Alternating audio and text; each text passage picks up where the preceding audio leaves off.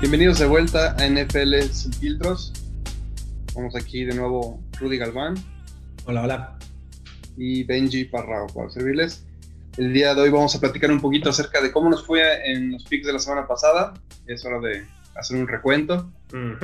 Vamos a platicar un poquito de, de nuestras impresiones de esa semana y posteriormente a platicar acerca de cómo viene la próxima semana de la NFL nuestros picks, por supuesto, y por último vamos a hablar de la evolución de las posiciones en la NFL, un tema que nos parece muy interesante por cómo ha ido evolucionando eh, la distinta, los distintos perfiles en posiciones como de quarterback, running back, etcétera. Entonces, más o menos de eso se va a tratar el día. ¿No decir, Rubí? Me late, me late. Ah, pues bueno, echémonos como gordito en tobogán. Y primero empecemos con el jueves, que según yo los dos nos equivocamos porque habíamos dicho, ah, va a ganar. No, hasta que juegue Tua. Se nos subimos al Tua Train y pues Fitzmagic mostró lo que siempre muestra, que es un, una luz de esperanza y todo el mundo... Su magia. Ajá, de su magia y su barba, pero... es que eh, lo que pasa es que le dimos, le dimos valor a su magia. Eh, ahí estuvo el tema. Cuando dejas de creer, sí, cuando dejas de creer en Fitzmagic es cuando regresa la magia de Fitzmagic. Es, cuando no das un peso de que lo va a lograr, es cuando no. Es el pinche Santa Claus del fútbol americano. Si dejas de creer en la magia, va a aparecer. pues sí, ganó. Eh, digo, yo sé que los jaguares también no tienen ni pies ni cabeza, pero, pero ganó. Bueno, ahí los dos la regamos arrancando el jueves. Pero según yo, en los de la mañana, si no me equivoco, sí le atinamos a varios. Tú fuiste 49ers y Gigantes, fuiste por 49ers, ¿verdad? Creo que nadie está apostándole Gigantes. Entonces ahí estuvimos bien. Entonces ahí llevamos una buena. Eh, Browns, Washington, creo que los dos nos fuimos por Browns, porque igual Washington nada más como que fue. Correcto, Browns. Ajá, la victoria de primera semana y, nada, nada emocionante ahí, no hubo cambio. Ah, bueno, el que sé que no le atinamos fue a Bengals. Bueno, nos reímos de eso y sucedió. O sea, dijimos, los equipos que no han ganado solo falta que empaten y pues empataron. Empataron. Creo que, tuvimos, creo que tuvimos voz de profetas con ese partido que creíamos, según yo creo que se lo, no me acuerdo a quién se lo habíamos dado. yo se lo he dado Bengalís. Yo te lo tengo asignado a Bengalís, pero... Ah, pero bueno, ahí está. Yo la verdad le fui, bueno, fue Patriotas contra, contra, contra, contra Raiders. Creo que, los dos, creo que los dos nos fuimos Patriotas. Yo también fui Patriotas. y, bueno, nada más porque sabemos que Belichick iba a ajustar y les iba a quitar un poquito la magia a los Raiders que venían muy, muy envalentonados. Yo creí que los Falcons le quitaban esa, esa rachita a los osos, a los malditos ah, osos, y volvieron a ganar. Ahí sí, pues obviamente no le atinamos. No, no, no. Y volvieron a sacar. Los osos traen la suerte del sniper. Hay un sniper ahí oculto que ahora se chingó a Julio Jones. Pero más allá de eso, que, sí, por supuesto te afecta perder a alguien del calibre de Julio Jones. Claro. Qué manera de perder el partido al final de Atlanta. O sea, por ahí estaba viendo un video que está haciendo viral en YouTube de una persona, una familia que está viralizando cómo quema todas sus, toda su mercancía de Falcons. Hacen una hoguera en mi jardín pero avientan todo, ¿eh? Jerseys firmados por Matt Ryan. Pósters así padrísimos enmarcados de, eh, así con vídeo, así directo a la fogata. Terrible, terrible la situación para los Falcons. Creo que, eso, no, no, sé si ese sea problema de Estados Unidos, pero, o sea, ya tienen tu dinero. Nada más quiero decir eso. O sea, ya no, no es como que te estén regresando el varo. Si lo quemas, entonces ya lo perdiste. Nada más no te lo pongas. Es lo que le dije a mi esposa, le dije, ¿creen que con esto afectan a los Falcons? En realidad nada más están haciendo contaminación. Exactamente, nada más y se están jodiendo ellos, pero bueno, no sé si eso es un first world problem, de problema de primer mundo. Quemo mis jerseys autografiados por el coreback de mi equipo. Ahora, también entiendo un poco la desesperación, digo, no, no lo justifico, pero comprendo porque es su segundo partido que pierden yendo 15 puntos arriba en el cuarto cuarto es un récord en la NFL. Entonces no es el tipo de récord que quieres y menos cuando tienes ya en la mente y nunca la van a olvidar cómo perdieron el Super Bowl contra los Patriotas en ese regreso milagroso, eh, no sé cómo llamarle, que si yo fuera, yo, si yo hubiera sido Atlanta Falcon ahí fanático, híjole, esa derrota, yo casi casi hubiera, hubiera preferido que no lleguen al Super Bowl. No, es que sí. No, y es que como tú dices, pues ya son dos esta temporada. Cargas la sombra de ese supertazón hace un par de años. Es como, ah, o sea, no hay, no hay, no, o sea, sí, no, no es un buen momento para ser fan de los Falcons. Eso sí es un hecho. Sí. Bueno, aquí sí, ya otra discrepancia entre los dos. Eh, Rams fueron a visitar a Bills y tú fuiste Bills, yo fui Rams. Por un momento dije, va a suceder, va a suceder y parecía el, el, el, pass interference que hubo al final. Muchos dicen que no es cierto, dice que sí. Yo, es bien difícil debatirlos en, en este tipo de jugadas.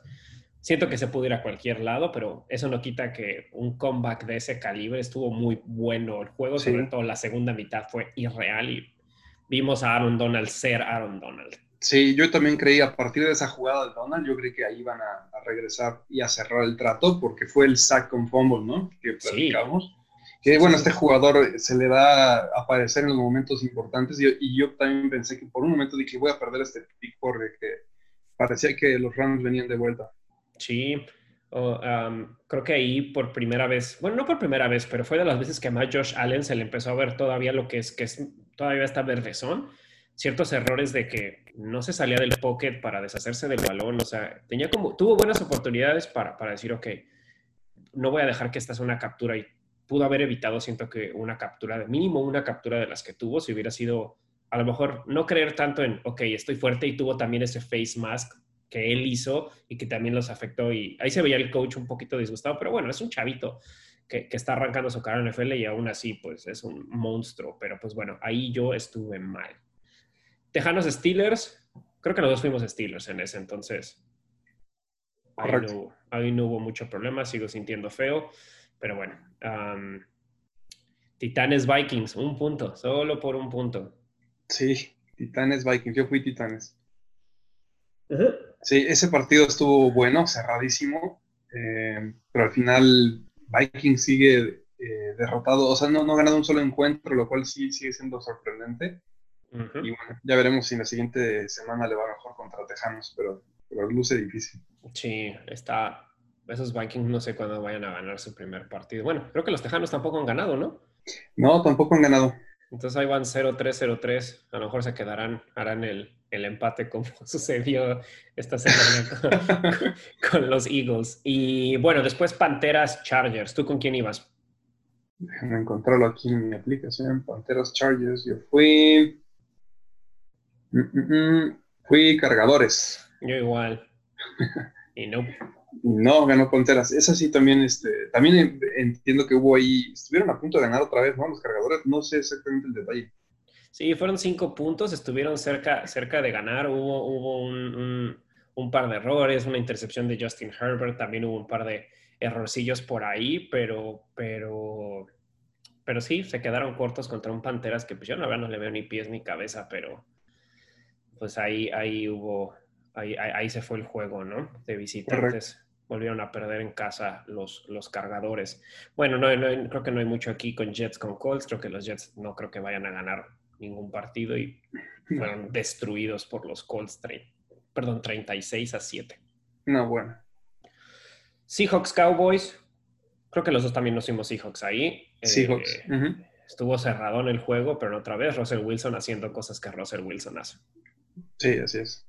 Y pudieron haber sellado más el partido, pero ahí es donde otra vez esas cosas que dices ya no pasan. El no controlar el balón cuando DK Metcalf estaba a punto de anotar. Ah. y dices, no, o sea. No, no, yo, yo pegué el grito, lo tengo en mi fantasy.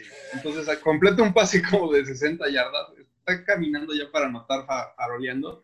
Y el safety le bota el balón por la espalda por su, por su arrogancia. Ah. O sea, ahí se te fueron, ¿qué? Como 12 puntos, porque fue un pase largo. Fue un pase largo, fácil como unos 6 o sea, los seis, de, o sea, los seis de la anotación más como unas veintitantas, treinta ya. O sea, casi diez puntos se te fueron así de... sí, no. No, fue nada agradable verlo. Todo por aplicar la clásica. Pero bueno, buen juego. Los Seahawks mantienen su, invicto. Y después algo donde, pues tú y yo no le atinamos, Benji, que es el partido de tu equipo, Leones, contra los antes invictos, petirrojos, los Cardenales. Sí, fíjate que fue una buena sorpresa para mí al menos, aunque me costó un pick. Eh, la verdad es que sí me, sí me, me, agradó mucho ver de vuelta como el impacto de Kenny Goladay y de y del defensive tackle, se me fue el nombre, pero también era un titular importante. Entonces, este, cada vez empiezan a regresar más lesionados, este, empiezan a salir de dos del hospital ahí regresando al, equipo, lo cual me, me, vuelve a hacer confiar en, los Leones un poco más porque definitivamente tantas bajas en los primeros dos encuentros les pegaron brutalmente. Y aquí pude ver un poquito más lo, la propuesta original que es Leones, de lo que yo esperaba. Entonces, este, Arizona es un equipo bastante bueno. Cali le interceptaron tres veces a, a Murray. Sí que de las tres yo diría que dos fueron ganadas por la defensa. O sea, el tema de intercepciones a mí, a mí me gusta mucho a veces ver una por una, porque en ocasiones no se deben necesariamente a una mala decisión del coreback o, a un mérito de la defensa. En este caso, dos de las, de, las tres intercepciones me parece que fueron bien ganadas de Leones. Incluso pudo haber una cuarta que, que le dio las dos manos al safety y la dejó caer nada más porque ya estaba queriendo anotar. Pero creo que Leones viene más fuerte ahora que regresan sus titulares y, veremos cómo luce contra un equipo ya también de alto calibre como Santos la siguiente semana. Sí, va a ser un buen partido más cuando Santos viene de una, de una derrota y a mí me gustó mucho cómo jugaron los Leones, pero creo que de mis sorpresas, de las que voy a ir mencionando eh, de, la, de, la, semana 3, fue 22 acarreos de Adrian Peterson. O sea, 22, o sea, 22 acarreos Sí, a lo mejor, a lo mejor, ¿cómo se llama? Eh, fueron solo 75 ya de todas maneras. Estás hablando de un veteranazo, aún así golpeando, yéndose duro contra una defensa que había estado jugando bien de los Cardenales, no permitiendo tanto, tantos acarreos y pues ahí lo vimos. Sí, el promedio fue bajo, fue de 3 y cachito, 3.4 creo, pero aún así 22 acarreos para el viejo Peterson no me parece nada mal. No, a mí tampoco. Y sabes que me, gusta que le den el rol y creo que el día de hoy sacaron, creo que una conferencia de prensa, por ahí hizo un comentario, creo que el coordinador ofensivo, de que van a darle aún más el balón. Entonces, como que Peterson se proyecta a ser el titular, eh, y sí viene siendo sorpresa para muchos, porque Kerry Johnson y, Swift, que fueron ambos de segundas rondas de draft, pues uno esperaría que tomaran más el rol. Sin embargo, a mí lo que me gusta de Peterson, más allá de, de cómo corre, que corre todavía fuerte a pesar de su edad, lo que me gusta mucho de Peterson es su actitud y su liderazgo. Y lo notas inmediatamente cuando llega al hall, cuando lo taclean y cuando lo hace una buena jugada, como que transmite la confianza al resto del equipo y eso, eso no se puede a veces equiparar con, con, con otros factores, ¿no? Ese liderazgo tiene un peso y a mí me gusta que, que nuestro eh, corredor principal tenga ese carácter y esa, y esa confianza que, que, te puede dar alguien como Peterson.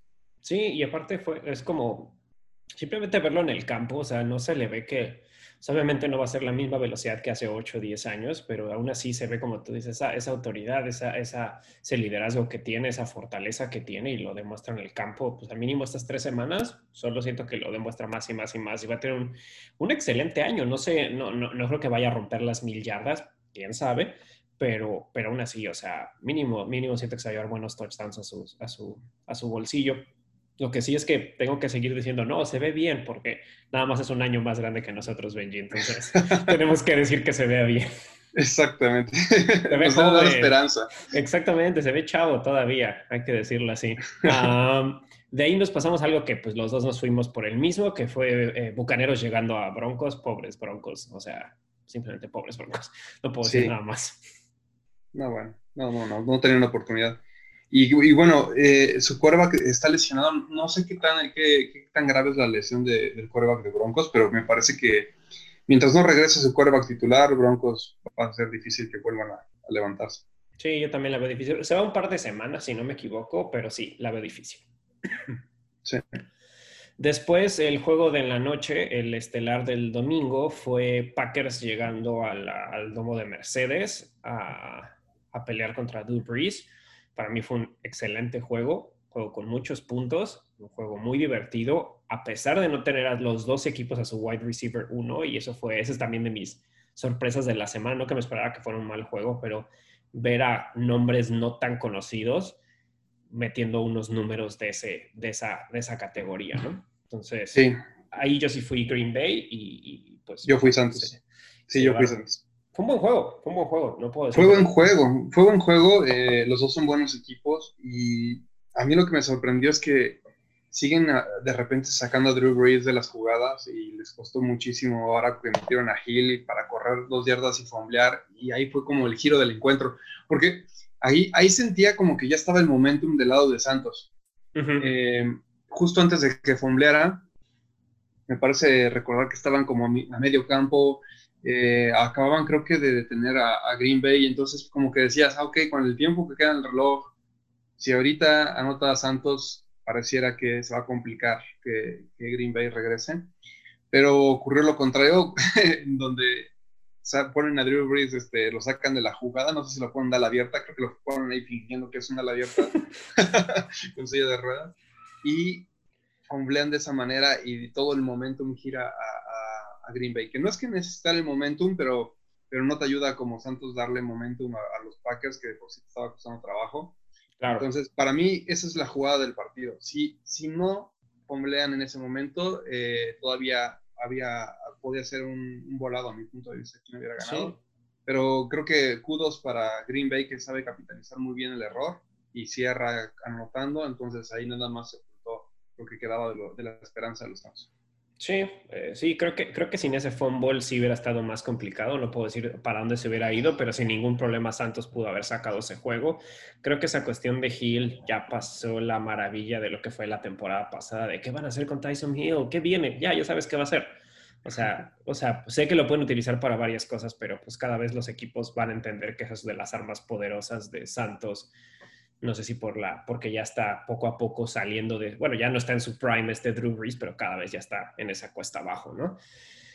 Ok, y de ahí el último juego, el juego de esta semana, que fue el de lunes por la noche, donde se enfrentaron los últimos dos MVPs, Lamar Jackson contra Patrick Mahomes. Eh, yo nada más por querer que ya perdiera Patrick Mahomes fui con Lamar Jackson, pero pues ahí demostró que ahorita no veo quién le vaya a poner freno a, a Patrick Mahomes y a esa escuadra. Están demasiado completos. Sí, totalmente. Yo, yo hoy fui Kansas y, y, ah, bueno, aquí es uno de esos encuentros donde pasa un poquito lo que, al menos lo que estoy, una de mis teorías que he platicado contigo en otros foros y creo que en algún punto lo mencioné, es que Lamar Jackson, si bien es muy bueno corriendo el balón, es un quarterback súper atlético y no es malo pasando en la bolsa, porque no es malo, creo que le falta crecer más como un quarterback de en su habilidad de lanzar un poquito más, eh, hablando específicamente en su puntería. Y los equipos, insisto, y voy a seguirlo manteniendo hasta que me demuestre lo contrario de Lamar, los equipos que lo frenen corriendo lo van a obligar a ganar con lanzando. Y en eso, y no me ha tocado, ha habido pocas situaciones, y eso es cierto, ha habido pocas situaciones donde han puesto a los cuervos en esa posición, en la posición donde no puedes correr ni con, ni con running back ni con quarterback porque tienes que ganar eh, ahora me tienes que ganar lanzando, de alguna manera mi esquema defensivo lo plantea así, o el reloj ya te obliga a hacerlo, o el puntaje que yo he colocado, y ahora tienes que ganarme lanzando, y ahí es donde nada más no logro ver que Lamar Jackson sea consistentemente preciso en sus envíos. Y también es justo decir que le tiraron como cinco pases este, en ese encuentro. Eh, no, todos, no todos bien colocados, pero al final una ala abierta que toca un balón es la regla, ¿no? Dorada de balón tocado o balón agarrado. Pero pero aún así me parece que me queda de ver en cuanto a sus habilidades de, pocket passer que, que, en algún momento tiene que desarrollar. Si quiere ser consistentemente considerado top 3 o top 5 de la liga, tiene que aprender a lanzar desde la bolsa. Y, ya veremos este, si lo va desarrollando a lo largo de la temporada. Digo, al final es muy chavo y creo que tiene mucho potencial para, para crecer. Entonces, esperemos que sí, por el bien del espectáculo de, de la NFL. Sí, o sea, yo por más que pues, yo sigo abogando de que sí va a dar ese brinco, en este juego no lo mostró, o sea, simplemente pues corrió casi por las mismas yardas que lanzó, ¿no? O sea, casi fue lo mismo. Y pues sí, sí sus receptores le tiraron balones, sí, porque creo que ninguno de sus receptores estaba arriba de las 40 yardas, ninguno, lo cual sí es como, wow, muy poco.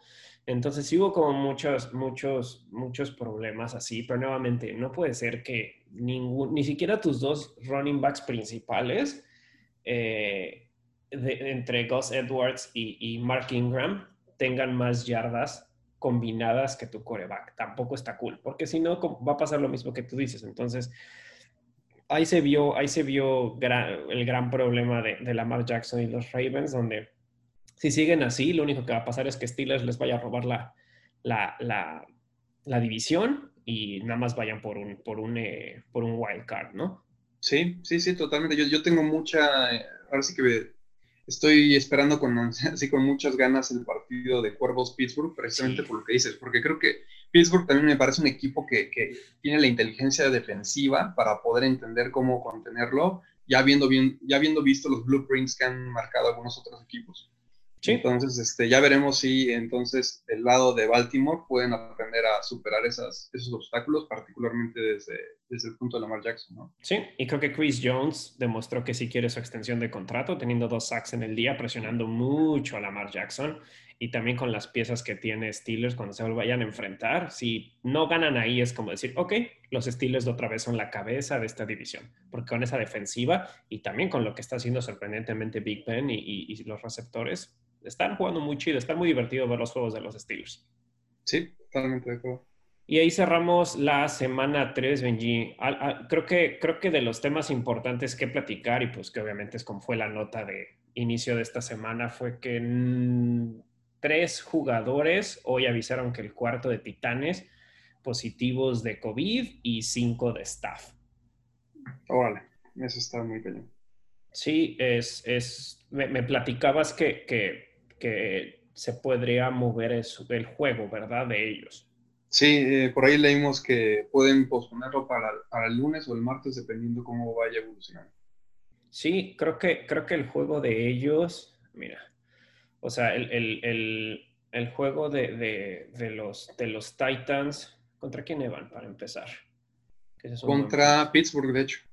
Ah, Ve, claro, contra Pittsburgh de sábado a las, al mediodía, hora Ciudad de México. Entonces, ahí tendrá que a lo mejor moverse un poco. De, nadie, de los vikingos resultó infectado, entonces ahí es donde se va a empezar a ver. Se ha escuchado que era alguien del equipo de práctica, que long snapper, entonces posiciones no con tanto contacto en cuestión contra los, los, los, contra los contrincantes, pero cuando estás en una escuadra, en un avión, cuando compartes aulas, por mucho espacio que tengas, si tienes alguien infectado, pues está el, peligro, ¿no? Entonces aquí se está viendo, vamos a ver cómo reacciona con estos primeros casos la, la NFL ya sea moviendo ese partido, vamos a ver qué pasa con, con en, en, los siguientes días, porque hasta ahora solo es eso. Sí, totalmente de acuerdo. Hay que, esa situación se puede volver o increíblemente problemática en el sentido de que empiecen a brotar por todas partes nuevos infectados o empiecen a también revelar que, bueno, está contenido y, calme mucho eh, la expectativa. Creo que va a ser el parteaguas para que todo el mundo a partir de este evento va, a tener como el feeling, ¿no? Es como la primera vez que ocurre y, va a ser como la referencia futuro de, ah, es que te acuerdas cuando a Titanes se contagió y todo el equipo acabó contagiado, o al revés, ¿no? Solo se contagiaron tres y ahí, cuatro y ahí queda, ¿no? Sí, que de todas maneras creo que es pertinente. No sé cómo estén las medidas de seguridad de la NFL o cuáles son los protocolos, pero pues sus últimos dos partidos creo que también es importante que tanto Jaguares como Broncos, porque si de lo que se sabe del virus y hay un proceso en que se desarrolle, se supone que algunos jugadores de Titanes son asintomáticos y otros sí están presentando síntomas. Entonces, creo que es importante que chequen con Jaguares y Jaguares está completamente libre, que estaba 100% libre hace una semana, y lo mismo con Broncos, ¿no? Porque pues, a lo mejor hay el long snapper pudo haber afectado, bueno, el jugador que sea pudo haber afectado a alguien de, ellos dos. Alguien que haya escupido en el campo o algo. Exactamente. no, pero, pero, pero si no me equivoco, todo el mundo se está haciendo las pruebas diarias, ¿no? Correcto, diario. Entonces, todos los, este, todos los equipos tienen como el tracking diario, entonces en ese sentido, si alguien, alguno de esos equipos que mencionas, que me parece muy válido el punto, ahí lo vamos a, ahí lo vamos a saber.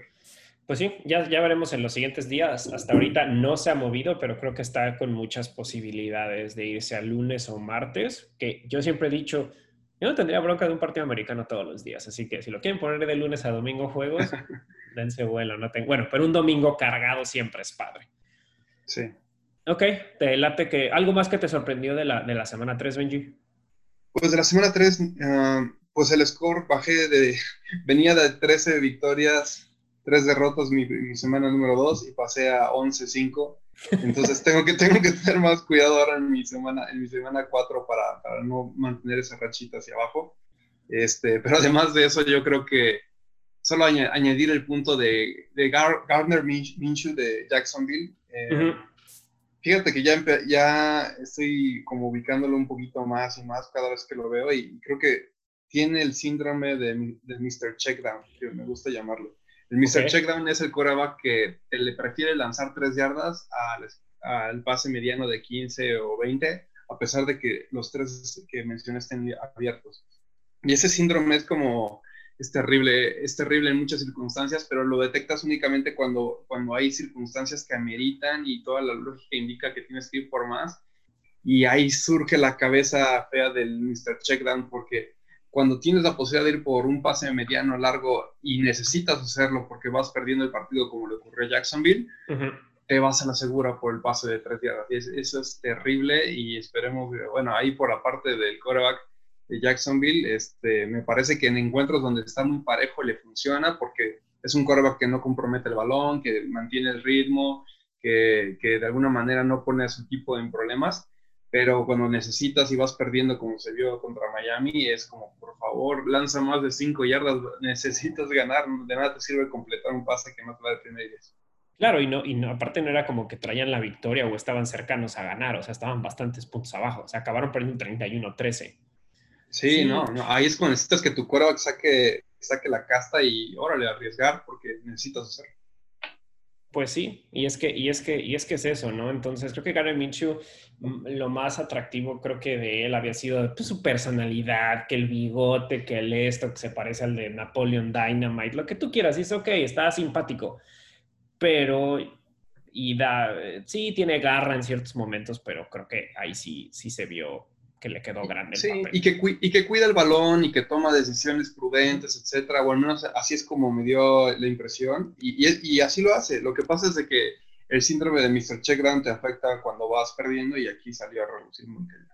Pues sí, yo ahí, nuevamente es en los equipos que no que sean 100% irrelevantes, pero que no van a tener un crecimiento. Aparecía por un momento que sí, después de las primeras dos semanas, pero pues o a lo mejor fue la barba de Fitzmagic, fue demasiado. Eh, bueno, empezamos con el, jueves por la noche, Benji, que es el jueves por la noche que todo el mundo ha estado esperando, que es los Broncos llegando a visitar a Jets. Bien, a ver, déjame pensarla bien por no.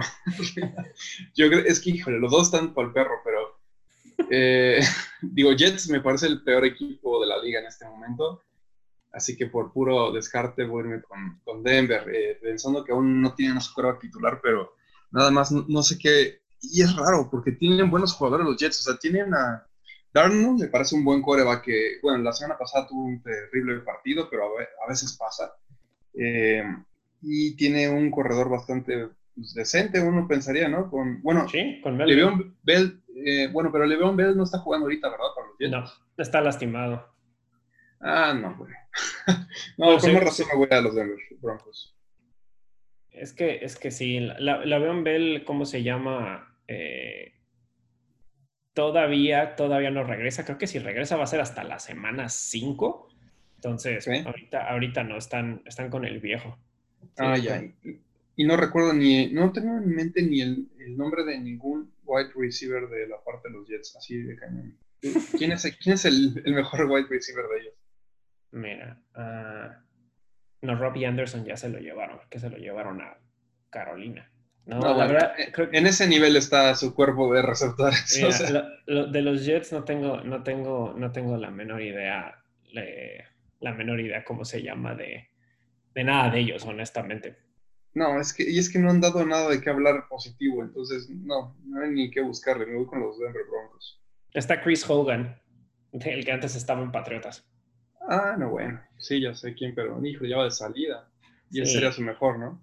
Sí, sí, tienen a otros. Bueno, este Rashad Perryman que hace tiempo era como, ah, va a ser muy bueno, y pues el viejo Frank Gore es lo que más cañón tiene. No, bueno. Frank Gore. Que, que también le dieron 21 acarreos contra, contra 49. Yo. Sí. Yo voy, no sé por qué siento que este va a ser el único juego que gana Jets. Digo, eh, uno pensaría que eventualmente deberían ganar un encuentro y este puede ser uno de esos. Así que entiendo, entiendo, tu punto también. Y, y, si no me equivoco, el backup de Darnold es Joe Flacco y si lo llegan a meter, pues Bronco sacó a Joe Flacco y es la venganza de Joe Flacco, es lo único que puedo decir. es lo único que está en mi lado. No, bueno. Es que yo Flaco ya, ya hasta creí que ya ni estaba en la liga. Pues imagínate. Está, de backup. De backup de, de Sam Darnold. Después, tu equipo, Benji, recibe a los Santos. Sí, híjole. Estoy leyendo que regresa Michael Thomas. Ah, bueno, hasta ahorita sí parece. Eso es una mala noticia para los Lions. pero por el otro lado, regresa el corner que no está a la altura de Thomas, porque Thomas estamos hablando de top 3 de la liga, sino es que el 1, eh, de wide receiver. Entonces, este. Ah, vuelvo con los Leones. Simplemente porque empieza a recobrar titulares y creo que por primera vez, tal vez para este partido, por primera vez voy a ver a los, a los Leones completos y desde el inicio creí que tenían buen equipo, entonces, este, por lo que pude ver de Santos, me preocupa un poco que, bueno, me preocupa porque no es mi equipo, pero me llama la atención que Drew Brees cada vez lanza para menos yardaje. Eh, siento que el hecho de que el coach tenga que estar metiendo a Gil es una mala señal. No, no sé qué opinas. O sea, ¿por qué tendrías que meter a... O sea, no, veo a, ningún, a ningún equipo que tenga un coreback que considere bueno, diciendo, a ver, a ver, Roger, siéntate porque va a entrar un compa que a veces corre y a veces lanza. Es como, deja a Roger lanzar. O sea, no lo van a hacer mejor que él. Entonces me hace raro que estén, que estén sacando a, Drew Brees. Me parece una señal como que internamente saben que ya no es la misma situación con él. Entonces, este, voy a irme con Leones pensando que tal vez viene a la baja un poco Drew Brees. Pues sí, y mira, yo, yo también voy con Leones en este juego, tanto porque ya, está, ya están regresando los jugadores de los Leones y siento que es una escuadra bastante armada. Obviamente Santos siento que es un buen equipo, pero su defensa ya no siento, a pesar de que tiene gente muy talentosa, a mí no me gusta su defensa. No, no jugó mal contra, contra, contra los Packers, pero no creo que vayan a, parar, a parar todo lo que, lo, que, lo que les puede presentar Leones. Y sobre todo si su arma más poderosa, y ahí lo demostraron completamente la semana pasada, en el dado caso de que Michael Thomas no venga al 100, pues obviamente es Alvin Camara. Alvin Camara hizo. Sí, no. O sea o sea, Alvin Camara eh, corrió para 60 yardas y recibió para 140. Sí, es ridículo. Ese jugador es buenísimo. Lo tengo, lo tengo en mi fantasy, me hizo muy feliz. Pero, pero el jugador es un talento único.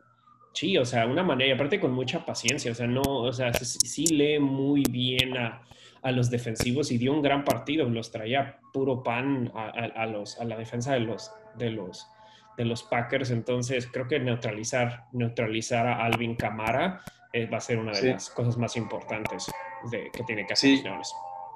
Es todo un reto y, la verdad lo veo muy, lo veo como para, o sea, voy con Leones, pero sí veo que va a ser difícil, va a ser un partido muy complicado.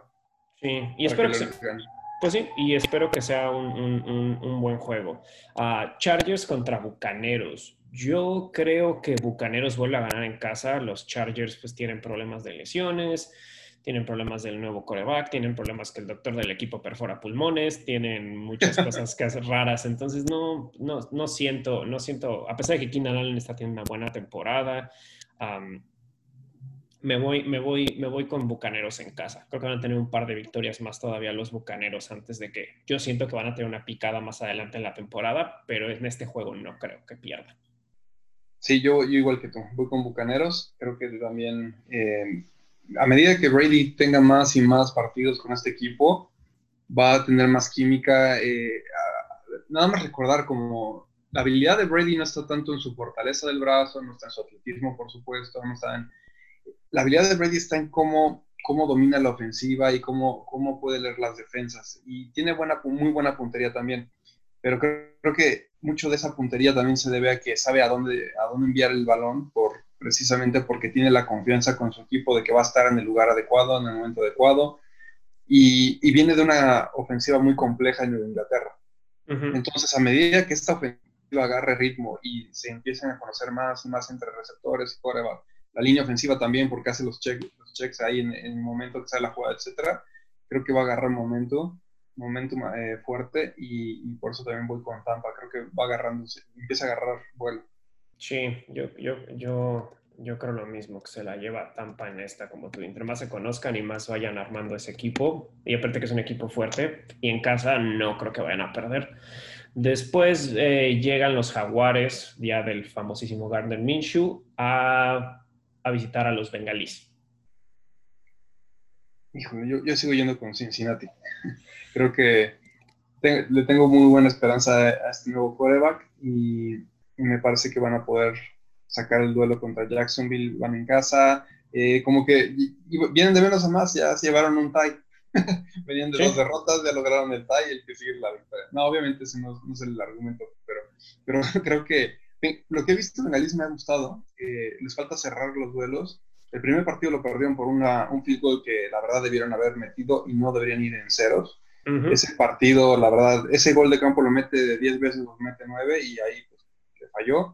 Eh, yo creo que tiene mucho más ofensiva que Jacksonville y donde lo pongan en una situación a, Jacksonville donde tengan que venir de atrás para adelante como le pasó con Delfines, no, lo, no, no los veo que lo puedan lograr. Sí, yo voy igual, voy con Bengals. Me gustó mucho ver a Joe Burrow. No que no me haya parecido buenos otros partidos, pero pues lanzar, lanzó para más de 300 yardas, eh, dos pases de touchdown. Y aparte, eh, eh, demostró por qué Tyler Boyd es un excelente receptor. Lo hizo, lo hizo mostrar, lo hizo por, perdón, perdón, cachar por más de 120 yardas. O sea, dio un muy buen juego. Lo que hay, si hay algo que, que siento que tienen que reparar es que tienen que utilizar más el juego terrestre. O sea, no sé si Joe Mixon sea un bust, no creo, pero ahí le falta, nada más teniendo un poquito más abierto el juego, el juego terrestre podrían ser un, un, un threat un poquito más grande, porque no es un mal juego, es una buena escuadra. Y pues de plano, eh, yo no veo que los Jaguares, un equipo tan deshecho, tan destrozado en, la, que en, el off-season, eh, vaya a ganarle a los Bengals. Yo también voy con Bengals. De acuerdo. Vikingos Tejanos, dos equipos que vienen 0-3 yo creo que Vikingos no gana. O sea, a pesar de que se han quedado en varios partidos a muy poco, bueno, en un partido sí los humillaron, pero no. Siento que sí, pensé que no les iba a pesar tanto la partida de Stephon Diggs, teniendo pues Adam Thielen, y pues creo que sí les ha pesado.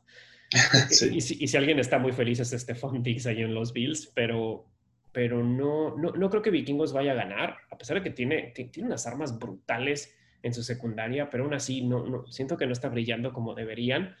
Y, los tejanos siento que están molestos, siento que se lo pueden llevar, a pesar de que han perdido armas, o sea, no es que los hayan, ¿cómo decirlo? Han perdido contra equipos buenos, sea, no se han enfrentado contra ningún equipo que sea malo. O sea, tienes que haber perdido contra Steelers, contra Ravens y contra, y contra Jefes. Entonces, puro equipo de playoff, seguramente puro equipo calibre que puede ganar su división o que puede acabar en, y obviamente va probablemente acabar en postemporada. Entonces, Tejanos tiene que también cambiar esta ruta porque si no va a estar despidiéndose la división porque se le están despegando sus, sus otros equipos.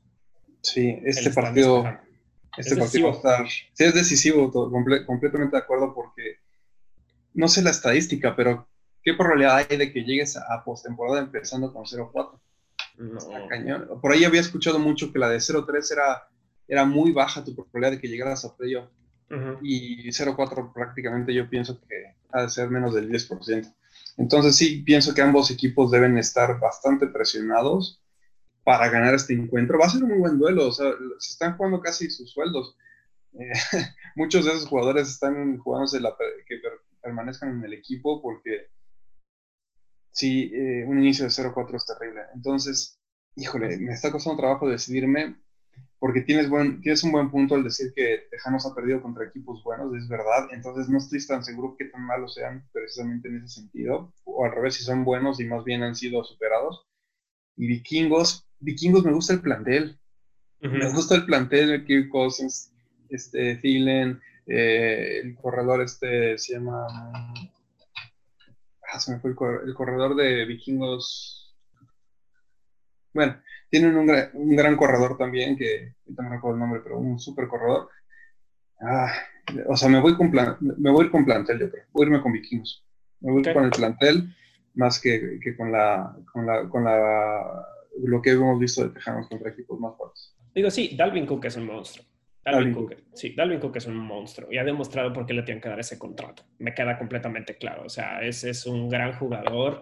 Él, Alvin Kamara, Christian McCaffrey, todos estos jóvenes, estos jóvenes corredores están dándole una nueva cara a la NFL, que son, son como jugadores que nos han mostrado problemáticos, que nos han mostrado como estas personalidades que mucho, como que empezaron a tener esas personalidades ciertos running backs hasta cierto punto Ezequiel, Le'Veon Bell, y estos cuatro son como muy sencillos, ya les pagaron y están, pues ahora sí que rompiéndose la madre, ¿no? Entonces, Dalvin Cook es un monstruo, eh, es un partido muy importante para sí, para estos equipos donde muchos equipos están despegando de ellos. En una página sobre, sobre, sobre, sobre como stats, marca que ahorita, no sé qué tan válida sea esta información, Tejanos tiene solo el 13% de pasar a la primera ronda de, playoffs. 13% teniendo 0-3. Teniendo 0-3. O sea que seguramente menos del 10% de probabilidad de pasar si tiene cuatro derrotas. Exactamente. en una de esas hasta abajo del 5%. Sí, o sea, está, está cañón. Y pues, pues simplemente tienes que ver pues obviamente los otros importantes de su división, Jaguares pues, prácticamente no lo cuento, pero si nos vamos, si nos damos, a ver, voy a buscar a los, ¿dónde están los Titanes? Titanes tienen el 74% ahorita de posibilidades de pasar a los playoffs. Mm. Y obviamente los, los Colts están con un 40% de posibilidades, tanto por el ah, resto del calendario y todo. Entonces, claro, sí, claro, la división también importa. Es que sí, se te están despegando, sí, a, este año hay un nuevo, para los que no lo sepan, hay un nuevo comodín, porque ya solo descansa un equipo que es el campeón de conferencia, que sí, si eres campeón de conferencia tienes que tener un premio más grande que ser el segundo lugar, ¿no? O sea, muy similares. Entonces, me da mucho gusto que hayan puesto esto y ahora hay siete que pasan a postemporada, ¿no? Van a ser. Sí, a mí, a mí también me late.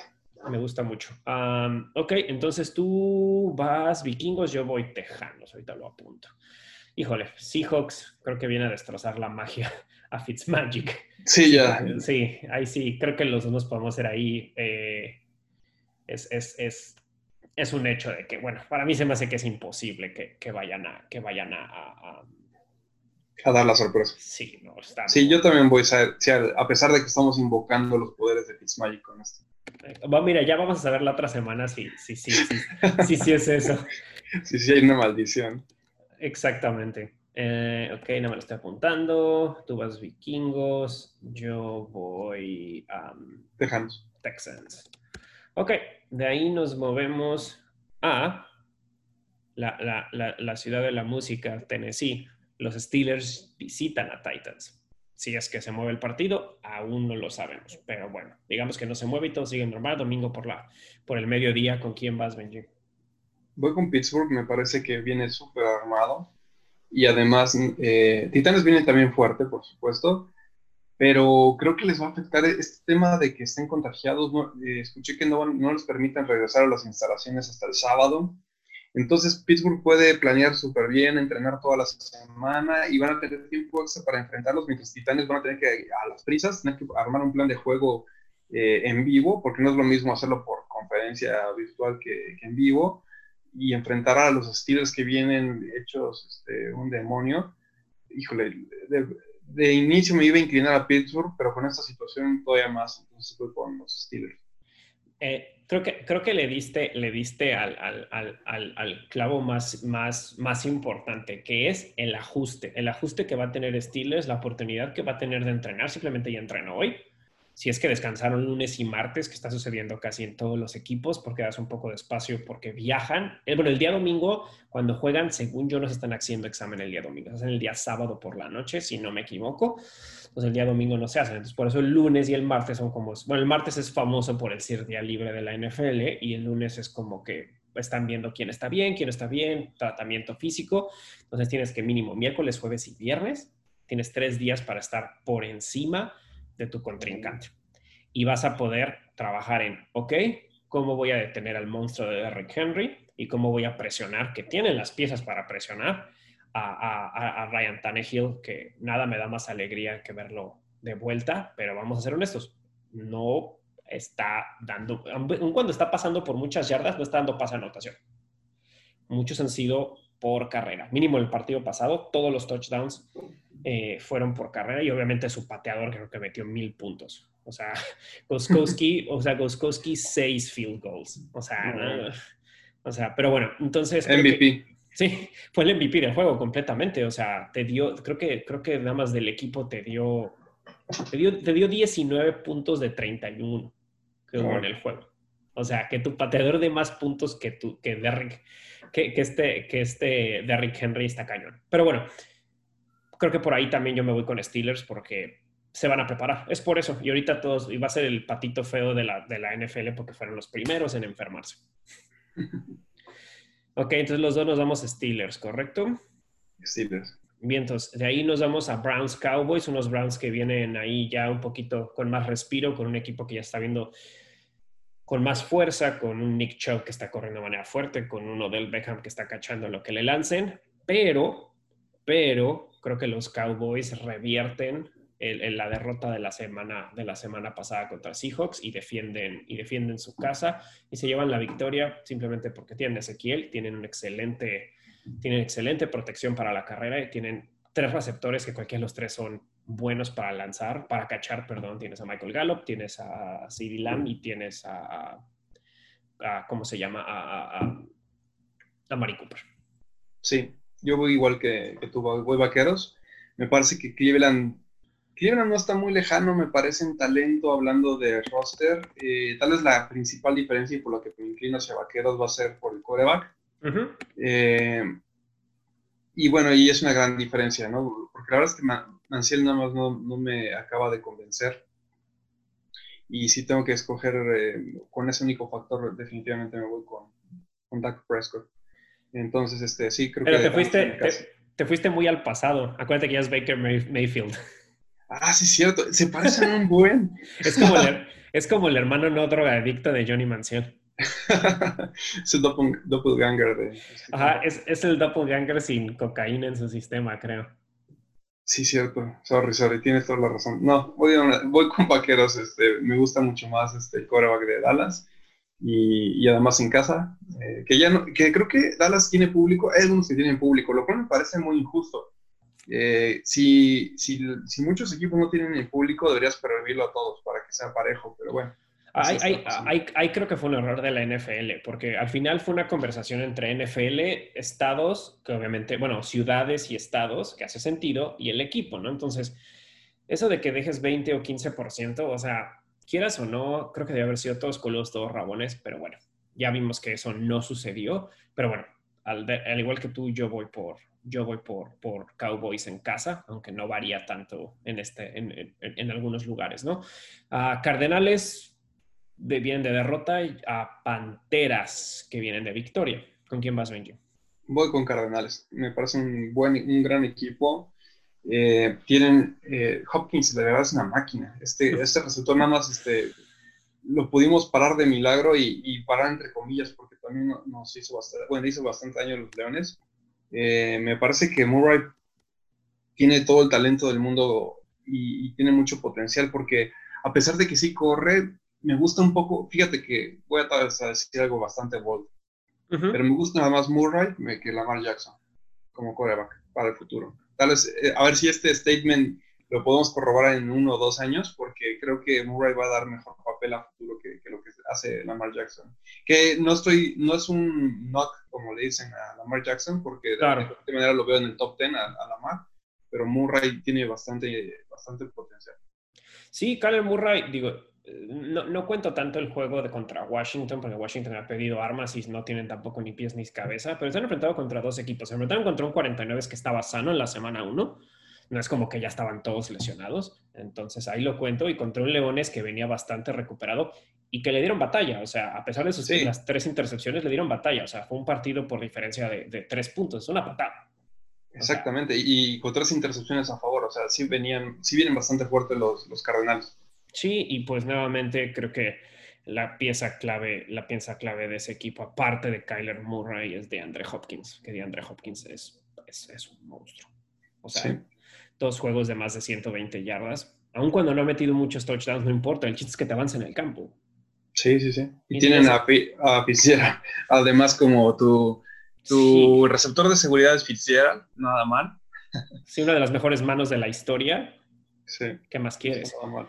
Entonces, sí, yo también voy con, con Rojos y Pantera sí, no, no jugó mal el, el, fin de semana pasado, pero también no fue contra una escuadra muy, muy peligrosa como los Chargers, ¿no?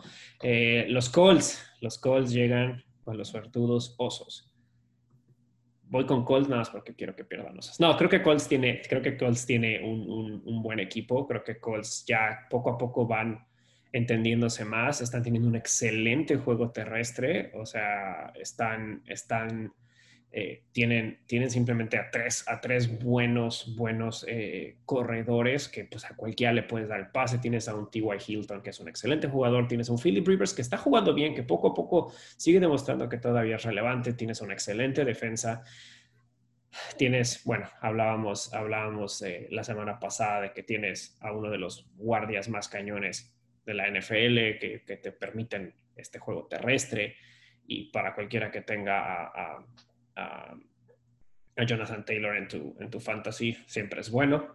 Y sí, creo que, creo, que, creo que les van a quitar la suerte a los, a los osos. Sí, yo también voy con los Indianapolis Colts. Em, creo, que, creo que Nick Foles sí viene a reforzar mejor a, Chicago, pero no creo que es suficiente. Eh, porque, o sea, ser mejor que Trubisky tampoco es decir mucho. estoy de acuerdo, estoy de acuerdo. Entonces la barra estaba baja, pero también creo que creo que Osos ha venido también, por ejemplo, le ganó a Leones en la primera semana a partir de que tuvieron la mitad de la defensa se lesionó y, pudieron remontar. Y Entonces, es el balón tirado completamente. y el balón tirado, que, o sea, esa victoria es, es, muy cuestionable. Si, si, jugaran esa semana 10 veces, ganan 9, pierden 9 veces Osos ese partido. Entonces, yo no se las doy, digamos, en mi lógica, eh, como tratando de valorar el equipo en la segunda semana, eh, aquí, eh, bueno, no recuerdo exactamente en ese momento, semana, pero en la tercera le ganan a Atlanta, ¿no? Que fue donde fue la remontada con, Nick, con Nick Foles. Entonces, este, no sé si ahí siento que es más un tema de Atlanta que le gusta implotar al final. Entonces, creo que no ha tenido buenos parámetros, buenas pruebas de fuego los osos y Indianapolis probablemente sea la primera que agarre un equipo sano con titulares clave, etcétera sano entre comillas, mientras las, las, piezas clave estén jugando, creo que ahí es lo importante porque lastimados siempre va a haber. Pero en este caso Rivers, eh, Jonathan Taylor, el guardia Nelson, eh, creo que vienen completos, así que creo que gana Indianapolis. Sí, las piezas más importantes están sanas, como tú dices, es, es lo más relevante. Yo no creo que, que, que, Nick Foles gane. Su segundo partido fue contra Gigantes, donde Saquon se lastima. Entonces. Sí, exacto. Entonces, y aún con Saquon sano, no es, o sea, Danny Dimes no es el, no es el QB más peligroso de la NFL. Entonces, eh, y el primer juego, aun cuando esta frase no me gusta decirla, la voy a decir, el primer juego no lo ganaron, los Leones lo perdieron. Correcto. es, es, válido. Yo creo que es un, ese es un argumento muy válido. Hay veces que no ganas, hay veces que el otro equipo pierde. Y en este ese día fue así. Entonces, bueno, los dos nos quedamos con Colts. Ravens llega contra Washington Football Team, van a venir enojados, van a querer demostrar que no son un fluke y obviamente van a destrozar a los pobres Redskins, la neta, yo creo que sí. Aun cuando Haskins está jugando mejor que en sus últimos dos años, no, no van a ganar, no hay, no hay de dónde. Yo estoy contigo, no, no, no va a ser una, a ver si no es una paliza, porque Cuervos va a venir, como bien dices, bastante enfadado de haber dado un, a mi gusto, dio un mal partido a nivel nacional, o sea, no se vieron como, no llegaron a la expectativa por mucho de lo que tenía la gente, entonces van a querer aquí dar un statement contra los pobres este, Washington Football Team. Exacto, pues muchos, muchos decían que este lunes era el, el final de la conferencia, ¿no? Todos estábamos esperando que era esta final de conferencia donde ya nos dimos cuenta que no fue, y muy claro, y muy claro, entonces ahí está, ahí está donde se van a a desquitar. Otros que creo que se quieren venir a desquitar es el siguiente juego, que es los gigantes, los lastimados gigantes llegando a visitar a los Rams que van a venir enojados de perder este, ese partido contra los, contra los, eh, contra los Bills. Un Aaron Donald que jugó increíble, que perdieron a su nose tackle, pero bueno, creo que, creo que no han anunciado cuál es, cuál es su lista, pero no va a ser tan relevante teniendo a una pieza como AD99. Sí. y van a jugar en casa. Siento que, siento que los gigantes no tienen, no tienen manera de, ganar. Yo, yo estoy contigo. O sea, cuando pienso en gigantes, pienso en Barkley. Si no está Barkley, no hay mucho más. Y aunque Johnny Dimes, como le dicen, a veces muestra talento, a veces no, no, es lo suficientemente consistente para ganarle a un equipo como los Rams, que, a mi gusto sí tienen una propuesta interesante de equipo eh, más completa. Entonces, definitivamente me voy también con los Rams. Sí, sí, creo que los dos nos damos igual. Y después nos damos que para mí es el juego de la semana, que es Patriotas contra Jefes. Sí, va a ser un muy buen juego. Con Patriotas, fíjate, eh, creo que va a tener. Es que a mí me encanta cómo puedes odiar o amar a los Patriotas. En mi caso, yo ni una ni otra no los amo ni los odio, pero tienes que acabar respetando lo que hace este, este coach. Es increíble cómo puede ajustar con las piezas que le, das. O sea, tú le das, le puedes dar pura jugador X a tu punto de vista y arma un buen plantel. Entonces, va a ser, a mí me parece, va a ser muy atractivo ver cómo hace, cómo plantea defensivamente el encuentro contra, contra Mahomes. Eh, tengo mucha, mucha curiosidad de ver cómo lo, lo enfrenta. Y tampoco quiero quitarle mérito a Cam Newton, que es un buen coreback, que la verdad no puedo, no puedo creer que, ahí sí no puedo creer que la liga permitiera que le llegara a Cam Newton a Patriotas, porque todo el mundo odia a Patriotas, ¿no? Es como, ah, ya ganaron mucho, entonces ya que le toca perder. Pero sale agencia libre Cam Newton y nadie lo toma, y, es como, hay N equipos que, necesitan que les pudo haber servido un Cam Newton y se lo dejas a Belichick. Entonces, ¿qué hace Belichick? Pues gracias y se lo lleva barato. Entonces es como, bueno, de por sí ya es injusto tener esa genialidad de coach y ahora le das un Cam Newton que ya llegó a un Super Bowl y tiene todavía gas, gasolina en el tanque. Bueno, eh, bueno, para no hacerlo más largo mi pick, creo que me voy a seguir yendo con Kansas porque tiene demasiado Kansas. Tiene head coach, tiene coreback, tiene alas, tiene ala cerrada, tiene una buena defensa dentro de lo que cabe entonces creo que voy con Kansas, pero creo que va a ser un muy buen duelo para, para ver cómo lo plantea Belichick. Yo, ese es mi bold pick de la semana, llamémosle. Eh, Patriotas le quita el invicto a, a, a, los, a, los, a los Chiefs. Creo que, creo que este, este Belichick lleva planeando tres semanas. Va a salir con algo. O sea, yo sí voy a decir, o sea, si nos vamos a quedar de cómo es posible que se le ocurrió esto a pesar de que es un equipo irreal, siento que algo va a ser con los gemelos McCourtney, con, con Stephon Gilmore, algo va, va, va a, a, planificar, usar sus poderes Sith, este Belichick, y, y, ganar este partido. Siento que va a ser un partido muy, muy cerrado, pero no sé, hay algo que me dice que Patriota se lo va a llevar en el último instante, donde Belichick va a decir así como, ven, soy yo, no es nadie más.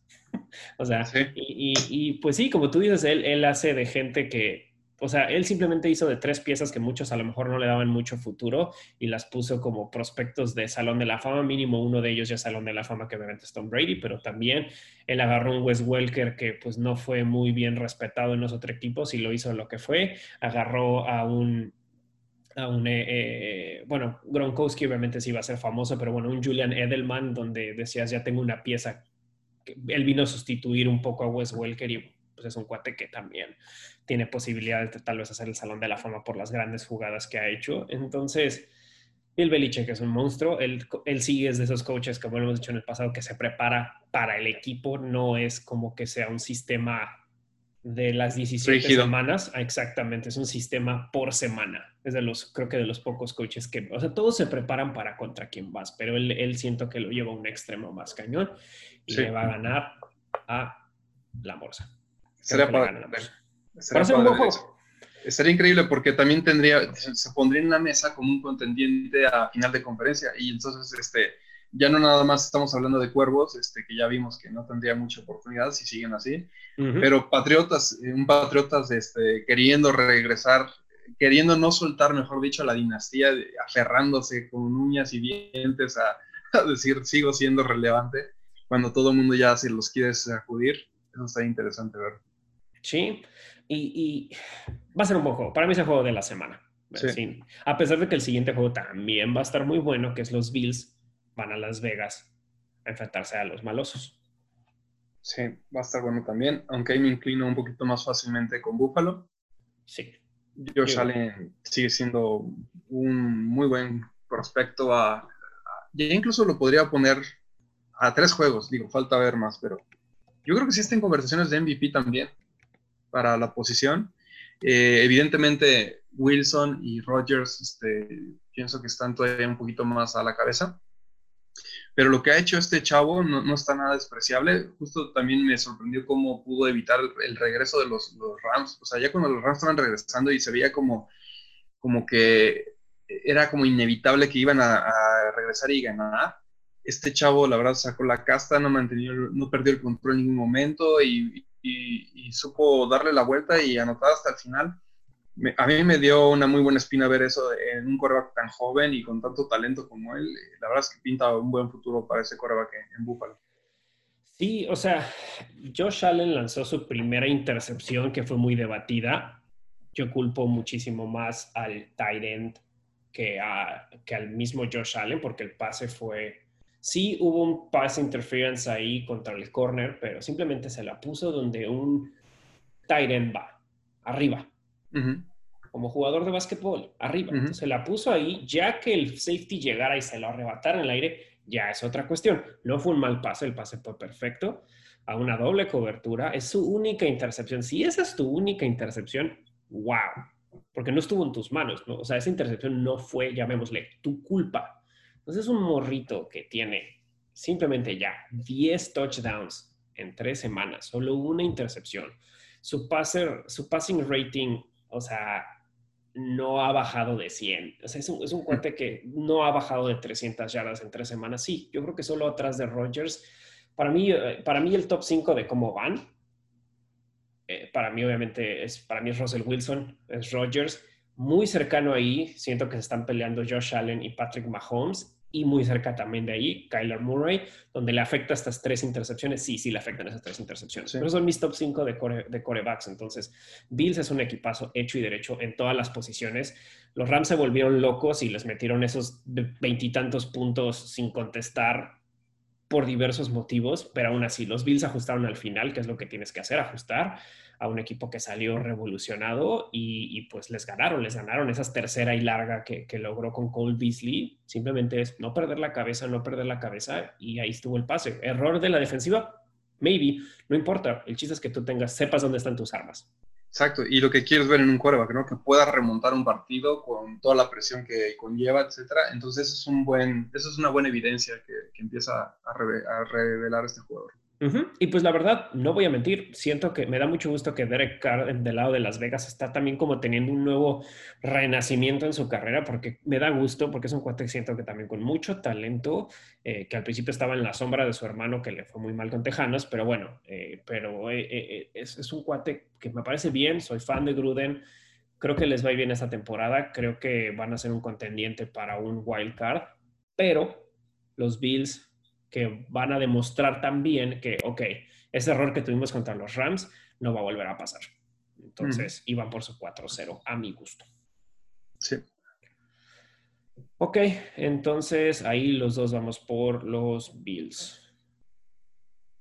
Ok, Bills. Después nos vamos.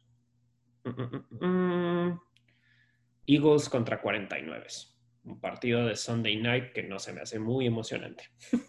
Ese deberían jugarlo en una ambulancia, más que en un campo de fútbol americano. Pero gacho. Híjole, sí, no. Eh, ya no sé, casi casi me dan ganas de, meterme al injury list a ver quién trae más. Pero ah, creo que me voy con San Francisco. Águilas no me. Ya lo había dicho la semana pasada y lo voy a mantener. O sea, hasta que no vea que, que la ofensiva empieza a hacer clic y Carson Wentz recupera el, ahora sí que el nivel de juego que le conocemos, no me da confianza. Me voy a inclinar más con el head coach San, de San Francisco, a pesar de que tiene también una escuadra incapacitada. Eh, creo que también ahí las tiene un poco lastimados, entonces este, me voy a inclinar un poquito más con San Francisco y su esquema, que ganándole a, a un Carson Wentz que todavía no se acaba de hallar en, esta ofensiva. Sí, híjole, yo no sé por qué le voy a dar mi voto de confianza esta vez a Carson Wentz. Creo que otra vez va a explotar a, las, a, sus, a sus alas cerradas como lo hizo en la semana pasada. Creo que es la única, la única manera que, que, va a poder. O sea, me sorprende que no, que no haya usado más a Deshaun Watson, pero bueno, eh, creo, creo que las Águilas van a remontar después de, estos, de este pésimo inicio de que van 2-1 con dos perdidos y uno empatado y van a visitar una escuadra súper lastimada de los, de los 49. Sí, Águilas, me voy con Águilas. Sin algo muy en particular, simplemente como tú dices, es un mercado de lesiones, así que me quedo con Águilas. De acuerdo. Último juego, último juego de la semana, el lunes por la, por, la, por la noche, es los invictos de Green Bay reciben a los Falcons, a los que les queman los jerseys. Sí. Yo voy Packers, pero ahí soy, o sea, siento que no tiene ni pies ni cabeza, sé que suena como disco rayado, pero no, es otro equipo que no tiene pies ni cabeza, mm, feo porque perdieron a Julio Jones, uh, y Rogers está en fuego, y va a regresar Devante Adams, es casi un hecho que regresa, así que sí. va a estar canijo. Yo también voy con Packers, a pesar de que Atlanta va a tener todas las alarmas rojas sonando. Y, el head coach yo creo que tiene ya también mucha presión por dar resultados y puede estar incluso en riesgo de perder la chamba. Y a veces esos duelos son los más difíciles de prever porque normalmente eh, esos equipos que tienen todo ahora sí que todo por ganar y nada por qué perder, porque es como tienes, te estás jugando tu sueldo, te estás jugando tu posición en el equipo o el head coach mismo, está jugando su permanencia en la franquicia. Creo que a, veces suelen dar esa sorpresa por, por lo que implica el encuentro, pero incluso con todo esto, no creo que les alcance. O sea, les hubiera tocado otro rival más media tabla, tal vez eh, estaría pensando que sí, Atlanta ahora sí va a poder cerrar el deal, pero contra Green Bay y nada más no, no cachan un respiro los pobres Falcons, así que también me voy con Packers. Y, mal, porque la neta, a mí me cae bien el, equipo, pero pues digo, nada más para regresarnos un poquito a lo de las relaciones, aquí leyendo lo de, lo de, lo de Julio Jones, todavía no está claro su regreso, es un problema con el hamstring, pero no entrenó esta semana nada más como para darle un, un, respiro. Entonces, y pues Devante Adams tiene el mismo problema de hamstring y no se ha dicho nada, pero se va a decidir, um, se va a decidir más adelante en la semana, pero tienen, la perspectiva es más positiva que negativa. Entonces habrá que ver, pero los Packers, como vienen ahorita on fire, no creo. No creo que la pierdan. No, yo tampoco. Bien, entonces, pues ahí está la, la, semana, ya veremos qué tan mal. Sí, si vamos tú y yo en decadencia, porque empezamos muy bien las primeras dos semanas y después empezamos hacia la decadencia. Sí, el chiste es no bajar de 10. No, exacto. tener todavía temporada ganadora es arriba de 10. vientos. Pues vámonos al tema, Benji. Si no te, si no tienes algo más sobre la, la cuarta semana. No, vamos. Vientos. Posiciones, evolución. El americano evoluciona, cambia, y no solo con el reglamento y todo, sino las posiciones se van adaptando. ¿Por qué? Porque los esquemas cambian, porque, porque los equipos se ven diferentes, porque los jugadores ya se ven diferente que hace unos años. O sea, muchísimas cosas cambian. Muchos son, unos son más evidentes que otros, pero ¿cuál es como tu visión sobre esta evolución en los jugadores dentro de una escuadra de 53? Creo que eh, es un tema bien interesante porque la evolución se da muchas veces por la parte del planteamiento estratégico de la mayoría, a mi punto de vista. Entonces pasa mucho lo que le llaman el copycat league, ¿no? Que es como lo que hace la mayoría, eso es a donde va la tendencia. Y, por ejemplo, si nos vamos a los 60, 70, pues te vas un poco más al típico eh, corre el balón, eh, más de lo que la lances porque lo pones en riesgo y juega buena defensa, ¿no? Si te vas un poquito más a la era, ahora sí que al fútbol moderno, cada vez los equipos lanzan más, también las reglas van evolucionando, entonces las reglas empiezan a favorecer un poquito tal vez más el juego aéreo, habiendo distintos tipos de castigos que protegen a los jugadores, pero facilitan también el avance por esta vía. Y entonces los head coaches empiezan a hacer esquemas ofensivos donde eh, saquen partido de esta situación. Por ejemplo, los, eh, las interferencias de pase o el golpe, eh, por ejemplo, un contacto de rudeza innecesaria, o ¿cómo le llaman? cuando le pegas este digamos, con rudeza innecesaria un receptor que está, eh, que no se puede defender, no me acuerdo el término exactamente. Eh, o, eh, entonces hay muchas situaciones que ameritan que, que los head coach vayan modificando esta situación y evidentemente la liga empieza a cambiar, poco a poco empieza a tornar como, como hacia un patrón.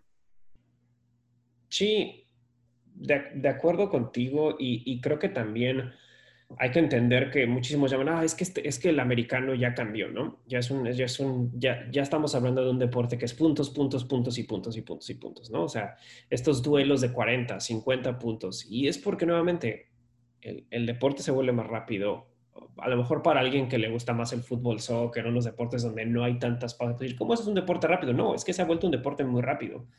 Los partidos ya están, ya están siendo con unos ataques diferentes, con unas estrategias distintas. Y una de las posiciones que siento que ha cambiado mucho y es de las más visuales es cómo ha evolucionado para mí en los últimos años la posición de coreback. Correcto.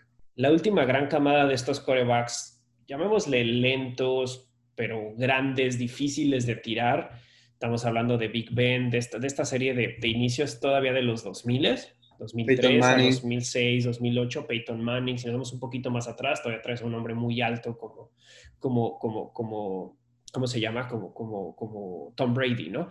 Pero aún así son estos corpulentos que no son los más rápidos, tienen mucha lectura del pocket y sí pueden salir una carrera, porque si vemos los primeros años de Big Ben, sí corría, pero una cosa es correr y ser hombre pesado y que necesitas a tres encima para que te tiren. Y otra cosa es ser un fenómeno físico como Cam Newton y correr por más yardas y romper los récords en tu primera temporada de la NFL. Como todos dijeron, wow, ¿a poco eso puede hacer un coreback? Sí, y digo, obviamente otros corebacks han, corrido, ¿no? Troy Aikman en algún momento eh, corría, tienes a... Tienes a, Steve Young. Steve Young, ¿no? Steve Young, un, un, un coreback súper móvil. Entonces, no quiere decir que sea nuevo, pero simplemente se vio esta evolución de estos corpulentos que eran el estándar y nos pasamos a, no, estoy diciendo nos pasamos a los Lamar Jackson, pero nos pasamos a, otra, a una nueva camada de, de corebacks un poquito con más movilidad y que tienen otros threats y no solo el pase, ¿no? Claro, sí, y siento que, o sea, siento como tú bien dices que sí existían, pero no les da, no, no, eran, no era lo popular, porque sí existieron, ¿no? Este, Randall Cunningham, eh, Warren Moon. Eh, ha, habido, ha habido... Michael Vick, o sea... bueno, Michael Vick ya un poco más para acá, sí, correcto. Eh, incluso el mismo Vince Young, ¿te acuerdas cuando salió de colegial de, los, de los Longhorns? Entonces, sí han existido. Lo que ha ocurrido es que poco a poco más equipos han comprado esa filosofía. y, y, yo insisto que no, necesariamente está bien o está mal, simplemente es como empieza aquí a jugar un poquito el efecto Pokémon. Imagínate que si tú haces una defensiva eh, diseñada para tirar a estos corebacks eh, o anular estos corebacks grandes, pesados, que te destruyen lanzando, pues puede que estés diseñando una defensiva que está basada en, las salas defensivas para poner presión por los extremos, eh, puede que tu puede que tus jugadores no necesariamente tengan que ser tan ágiles para perseguirlo eh, y tienes que más bien tener eh, unos cornerbacks este, lo suficientemente competentes para, y safeties para, para proteger el pase, etc.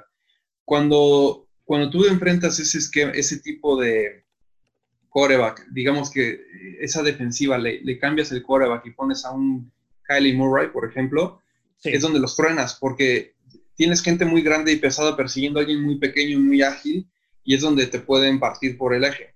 Evidentemente, eh, son unas por otras, a mi punto de vista. O sea, no, eh, casos como Mahomes, donde puede correr muy cañón y lanzar el doble de bien, son raros y son escasos, y por eso le dieron el contrato que le dieron, porque son, es el diamante en bruto. Pero en realidad, la gran mayoría de los jugadores no, no se pueden, no puedes tener el mejor pasador, corredor, este, casi casi hasta receptor, como Gil, ¿no? Los Santos, este, no, puedes tener todo eso. Entonces tienes que escoger casi, casi con qué quieres ganar y con qué quieres perder, ¿no? Sí, y, ahorita de lo que decías de eso, de que ya no tienes estos cuates también siempre tan corpulentos siguiendo y que te, has, te, ha, ha obligado a, cambiarle un poquito el cómo, cómo, cómo se mueve tu coreback o cómo, cómo cambia su físico, cómo tienes que utilizarlo, es también creo que estamos en una época dorada de los pass rushers. ¿no? Y ya tenemos varios años donde estos pass rushers cambiaron estos fenómenos. Con la, creo que todo, yo lo veo más como que a, principios de los 2010 con la llegada de JJ Watt, Jason Pierre-Paul, empezaron a llegar estos cuates que tú decías, es que cómo lo van a parar, cómo este gordito en la línea lo va a parar. De Marcus Ware. Ah, de Marcus Ware, o sea, tienes que con dos movimientos, con dos movimientos del brazo ya se los quitan. Ahora, obviamente, ahora tenemos a un Aaron Donald que cada año se vuelve mejor. Y, y, y entonces, creo que también eso obligaste, ok, tengo que evolucionar entonces a mi, a mi línea, a mi coreback. Si mi línea no lo puede proteger, necesito que un coreback sea así para para pasar en los movimientos que ya existían, nuevamente regresamos, ya existían esos jugadores, pero muchos dicen, es que nunca habíamos visto lo que hace, no sé, Patrick Mahomes cuando corre y lanza con la visión. No, ya existía, Rogers lo estaba haciendo hace unos años porque no tenía esa protección. Cuando no tenía David y tú lo veías rolando hacia izquierda, decías, ¿qué coreback rola hacia izquierda y pasa con esa precisión? Porque lo tenía que practicar. Porque si no te iban a destruir, porque no tienes la mejor protección, porque tienes pass rushers que tienes en tu división y que tienes en la liga y que te vas a enfrentar una o dos veces al año, fácil, necesitas evolucionar a tu coreback. Sí, totalmente. Y, creo que esa es la razón, porque la, liga empieza a evolucionar, entonces, como bien dices, empiezan a haber muchas alas defensivas de, ese calibre que te dan dos o tres segundos para alguien que se planta, o sea, que saca el snap y se planta en tres pasos y quiere lanzar, pero en el momento que quiere lanzar ya tiene a, Nick Bowes atrás de él pegándole, sí se empieza a cobrar valor tener a alguien que, en, ese, en, esa situación pueda correr por el centro de, de la línea ofensiva y ganarte un primer y diez y de alguna manera anular ese tipo de armas, ¿no? Este, evidentemente no todo el mundo compra esa filosofía porque no todo el mundo eh, comparte, digamos, el esquema, pero más y más lo, hemos estado viendo más y más y también ha sido muy influenciado por los esquemas de colegial, ¿no? Que claro. mucho ese, estilo últimamente. Entonces, yo al final creo que es como una, también al final una especie de rueda de, una rueda de la fortuna en donde cuando, todo, cuando muchos equipos empiecen a adaptarse a estos corebacks que corren o empiecen a ver también las limitaciones que tiene tener un, un coreback que corre porque te estás exponiendo muchas veces a lesiones y si, te, si tu coreback titular sale del campo, pues prácticamente ya perdiste el partido en la mayoría de los casos, etc. Cuando empiecen a pagar esas consecuencias, van a empezar a, replantearse esos esquemas. Entonces, eh, es un poco cíclico. Mi, mi punto es que es un poco cíclico y cuando empiecen a las defensivas ajustar a esos quarterbacks más ágiles, con linebackers menos pesados, eh, con, con, líneas defensivas un poquito más ágiles eh, y con esquemas también donde puedas tenerle un, un, espía al quarterback para limitar su daño, como ya algunos este, equipos lo han sabido hacer y, es, el punto que luego he tocado con el tema de los Cuervos y Lamar Jackson. Los equipos que saben cómo contrarrestar esos quarterbacks se las ponen en predicamentos porque insisto que tener un, un, atleta que te haga todo, que sea una navaja suiza y que haga todo y lo haga excelente a un nivel de la NFL, no, no es fácil de encontrar. Entonces, este, sí, la evolución se da, a mi punto de vista, por estos puntos que platicamos, pero también creo que eh, es cíclico el asunto y no es como que ya nunca regresaremos a lo que se hacía antes, es cuestión de tiempo para que creo que volvamos. Sí, y ahorita tenemos estas camadas, digo, no para colgarme solo en corebacks, nada más digo el último punto, nada más vemos los tamaños de altura, ¿no? Antes los corebacks eran, eran, eran mucho más chaparros. Ahora alguien de mi estatura, que yo mido 1,81, que más o menos Russell Wilson mide eso, si no es que mide a lo mejor un poquito más, no lo querían draftear por chaparro porque no iba a tener visión y, oh sorpresa, es un máster, ¿no? Entonces, creo que, creo que, como tú dices, cíclico, cosas cambian y ahorita estamos viendo simplemente a lo mejor los, llamemos los, los que están acostumbrados a otro tipo de, de, juego, ya es diferente, o sea, ya es, ya es diferente, ¿no? pasando un poquito a la, a, la, cuestión del acarreo, ¿cómo has visto tú la evolución? Porque siento que la posición de running back para mí se me hace de las más interesantes. Eh, y nuevamente, yo hablo como fan, no, no, o sea, ninguno, tú y yo cuando llegamos a jugar, pues de, coreback, pero, pero simplemente corredor y no lo hablo bajo experiencia, hablo por cómo lo he visto como fanático, cómo ha cambiado y me parece muy interesante la evolución que ha habido, sobre todo con ciertas piezas ahorita que tienes como dos extremos, ¿no? Y siento que ya existen muy pocos como los jugadores estilo de Rick Henry y cada vez estás más, estás viendo o más como, o, corredores Ezequiel Elliott de muchísimo de golpe estás viendo otros un poquito más elusivos, pequeños, con un centro de gravedad más bajo. Estás viendo a los Dalvin Cooks, estás viendo a los Alvin Kamara, estás viendo a los Christian McCaffrey. Pero no sé tú qué piensas sobre, sobre esto, Benji. Sí, o sea, comparto esto que comentas. Eh, venimos de, de, de, las épocas donde tenías un corredor que era el three down back, ¿no? El famoso three down back. Así es. Eh, pasamos al comité. El comité de running backs, donde casi, casi tienes especialistas. Tienes al de poder, tienes al que cacha, tienes al que hace un poquito de las dos. Entonces, este, creo que esta evolución se ha dado también en el sentido de, cómo ha ido creciendo cada vez más el juego aéreo. Entonces, a medida que los equipos han comprado la idea de que lanzar es más benéfico que correr o les da mejores beneficios o rendimientos, creo que han ido pensando, bueno, si voy a lanzar más, necesito un corredor que pueda cachar más. Y entonces ahí empiezan a surgir los McCaffrey, los Camara, los, los corredores que te pueden hacer daño también por aire o incluso tal vez más daño por aire y les dan más valor a, que puedan recibir bien un balón. Por ejemplo, un Peterson, un, el mismo Ezequiel, aunque no lo hace mal, eh, no están como, no, no son su, su, mismo tamaño y peso, no los hacen los más ágiles para poder correr una ruta contra un cornerback, ¿no?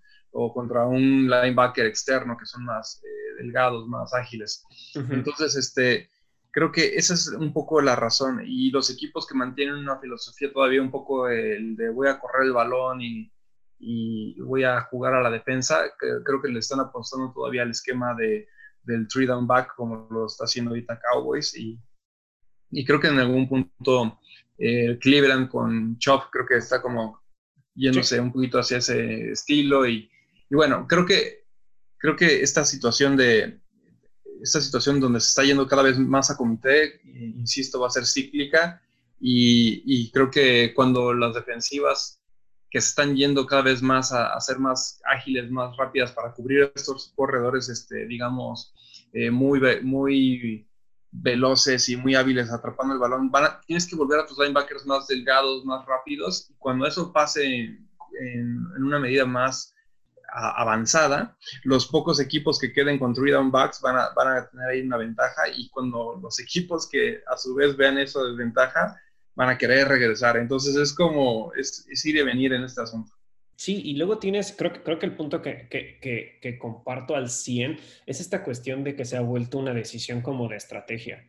Y nuevamente un punto, llamémosle, esa, es, el decidir es como un juego de RPG donde dices, ok, tengo a mi healer, tengo al que hace, al, al, de poder, al de defensa, eh, no sé, etcétera, etcétera. ¿no? Entonces tienes a ti tres, cuatro backs y un claro ejemplo nuevamente lo meto con Bill Belichick. Habían running backs de Belichick que a veces corrían una vez en todo el partido, solo por un diseño de jugada, porque a lo mejor necesitas una yarda y a lo mejor James White no se va a dar esa yarda o en ese momento cuando Dion Lewis estaba ahí no te iba a dar esa yarda, pero era un cuate que nadie lo conocía.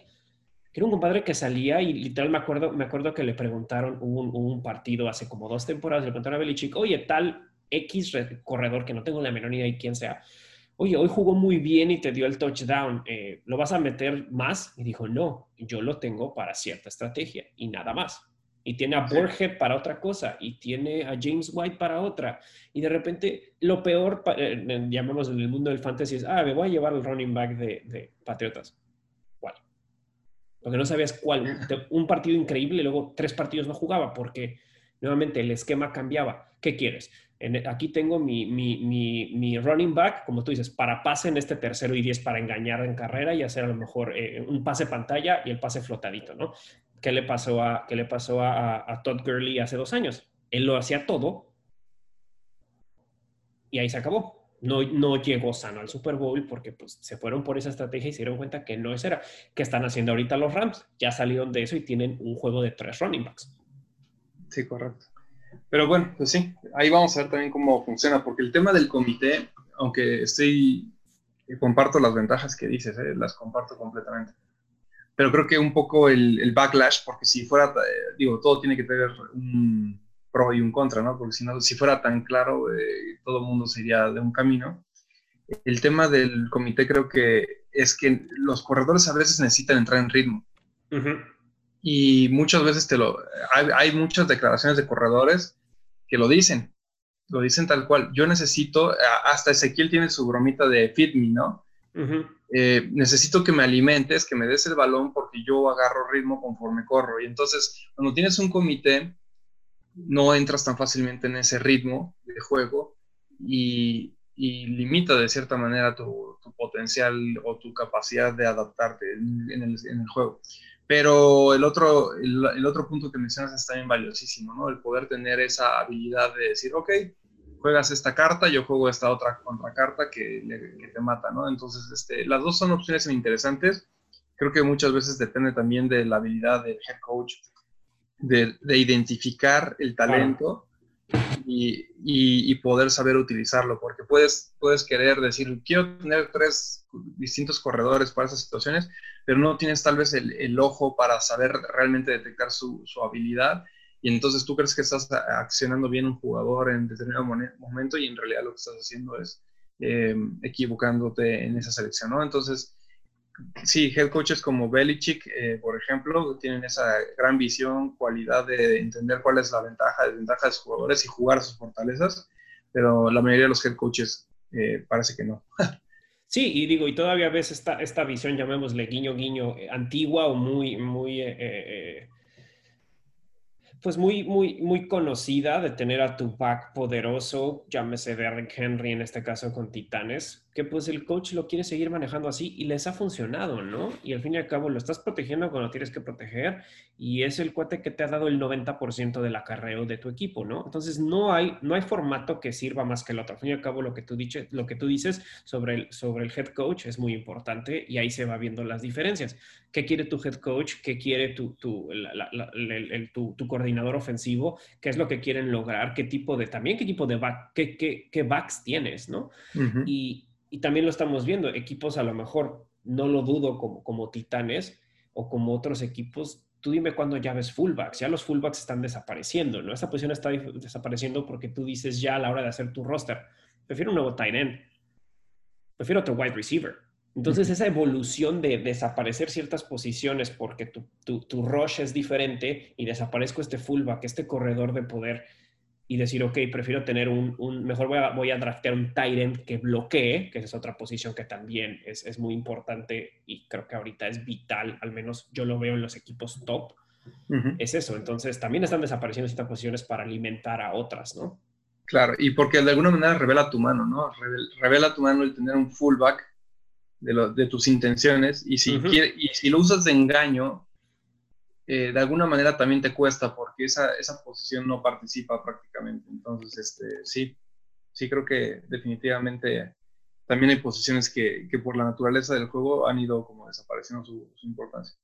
Sí, y pues sí, o sea, bueno, a, mí me sorprende por, bueno, es, es, es, para no andar en lo mismo, ¿no? Que como varios equipos han sabido adaptar también para contrincantes, de repente brilla un corredor o brilla un receptor.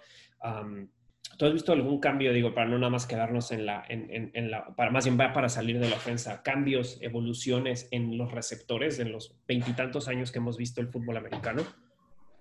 Los receptores, sí, definitivamente creo que, creo que ha habido varios cambios, pero creo que el más importante fue con la posición del slot receiver, que observamos con Wes Welker, por ejemplo, en donde y, y Belichick, ahorita que lo estamos platicando, creo que me viene a la mente que ha hecho varios cambios interesantes en, los esquemas. Por ejemplo, el tema de las alas cerradas también Belichick fue uno de los primeros que empezó a utilizarlo, ¿no? El doble esquema de doble ala cerrada. Pero ahorita hablando de alas abiertas, eh, también fue de los primeros que creo que empezaron a enfatizar todo su juego con slot receiver, eh, en donde te comían el campo, en vez de comerte en, en dos pases largos en uno, te iban destruyendo poco a poco con pases de 5, 6, 4, 3, 6, 7 yardas. Y al final, este, en esa desesperación del equipo contrario de frenar a ese slot receiver como Wes Welker, eh, ese, ese, estilo de, ese prototipo de receptor que son más ligeros, son chaparrines, pero son súper ágiles, no son los más veloces, este, digamos a 40 yardas, pero son muy explosivos eh, creo que les ha funcionado muy bien y, lo dejaron como a la vista de todos, porque todo el mundo cuando pensaba en ala abierta era, ¿quieres un buen ala abierta? Dame el güey más alto que encuentres y el más veloz.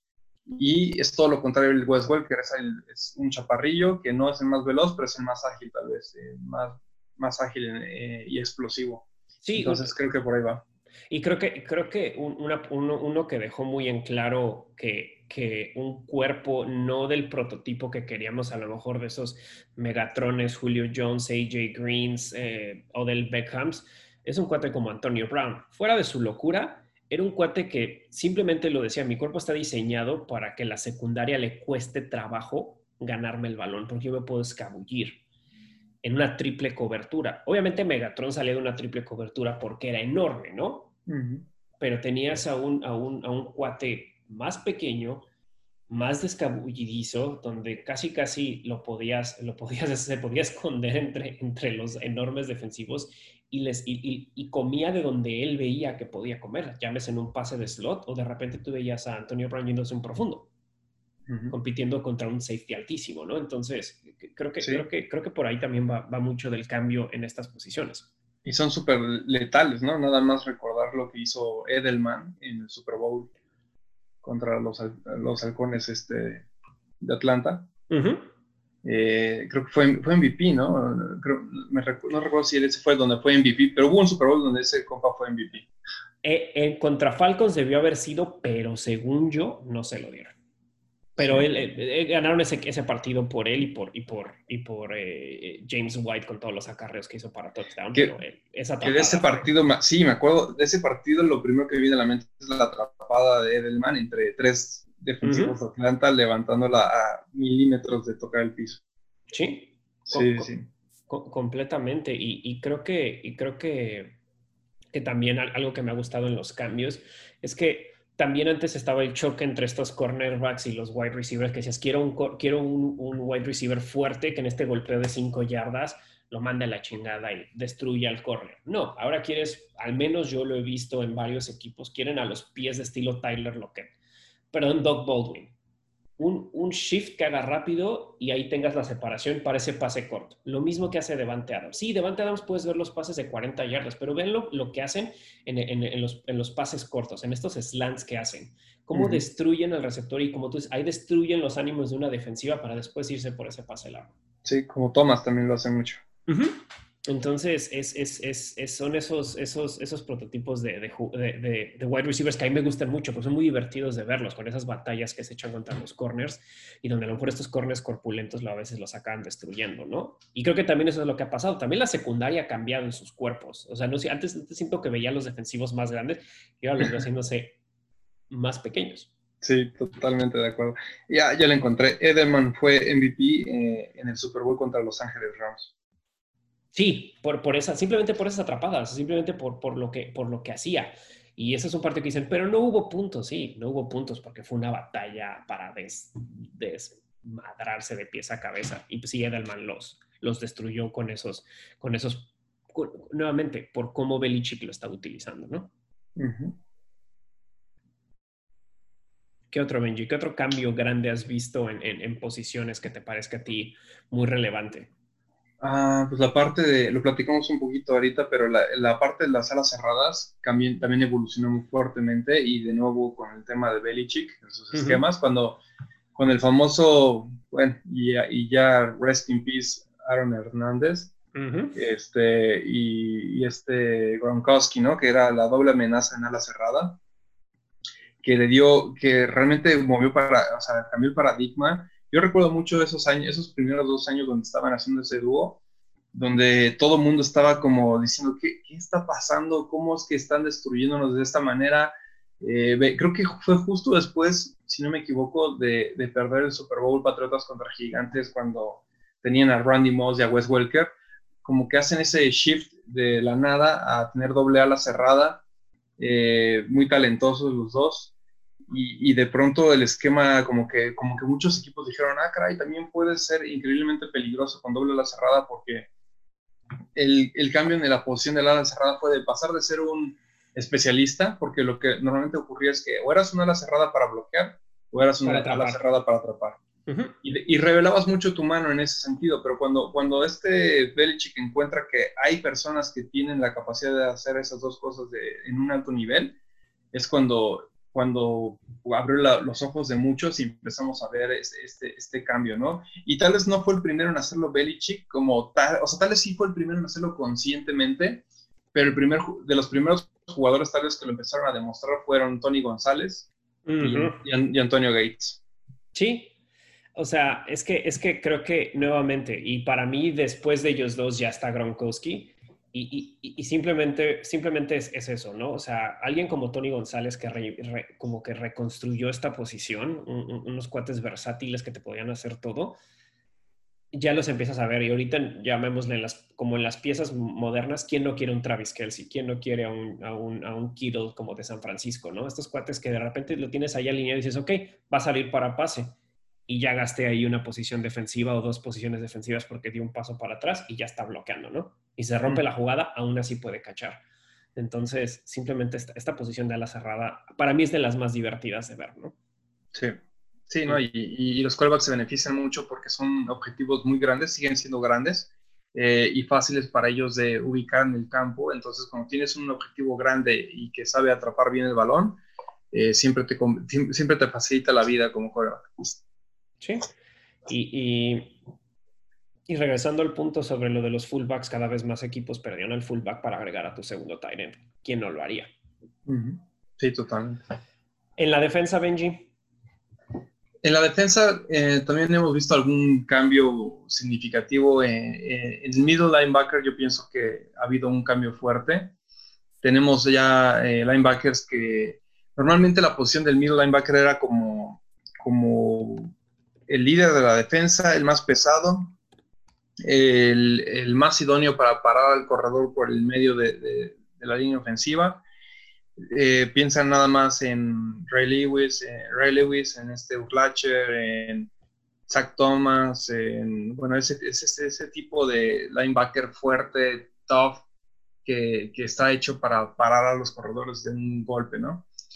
Pero ha evolucionado un poco más eh, como a los Von Miller, que a, a los linebackers que son un poquito más ágiles, que te pueden hacer eh, la diferencia también cubriendo el pase, pero también haciendo pass rush. Sí. Entonces, creo que esa ha sido la mayor evolución. Creo que, creo que sí, si comparas como tú dices, obviamente tú y yo cuando vimos en América decías, no manches, Ray Lewis siempre está ahí, ¿no? Siempre decimos, ahí está en la jugada, pero eran estos cuates corpulentos, violentos de impacto y de repente empezás a ver un cuate como, para mí de mis, de mis favoritos, eh, Bobby Wagner, ¿no? Bobby Wagner es un cuate, es un cuate que es rápido, es fuerte, ya no son estos compadres pesados, ya son, ya linebacker te, te, abre muchísimas posibilidades, hasta de repente veas que un linebacker decías, ah, en ese momento ya no solo está con el corredor e iba y perseguía un receptor y dices, wow, ¿cuándo, ¿cuándo veías eso, no? Entonces, creo que es uno de los, de los cambios más grandes y creo que Von Miller fue de esas primeras piezas que dijimos a inicios de los 2010, es, wow, ok, se ven distintos, ok, y empezaban a hacer MVPs defensivos y empezaban a hacer a lo mejor eh, eh, cosas que, que no veías antes, ¿no? Sí, correcto. Ok, ah, creo que un cambio de los más grandes que vemos es que antes veíamos solo a los gorditos y después esos gorditos se empezaban a hacer fuertecitos y dejaban de ser esos gorditos enormes que veías y cada vez decías, ok, que no sé ese cuate se supone que tendría que pesar eso, pero en obesidad y no músculo. Eso es obviamente algo visual, pero siento que también porque, y lo platicábamos sobre antes qué tan importante solo era el left tackle, y de repente no, ya todos tus tackles se, se volvían, se tenían que volver rápidos, fuertes, adaptables, movibles, porque una pieza cae, tienes que hacer el shift, tienes que hacer los cambios, ¿no? Ya no solo protege el blindside, y tú bien lo decías cuando hablábamos sobre la importancia de las posiciones, ¿no?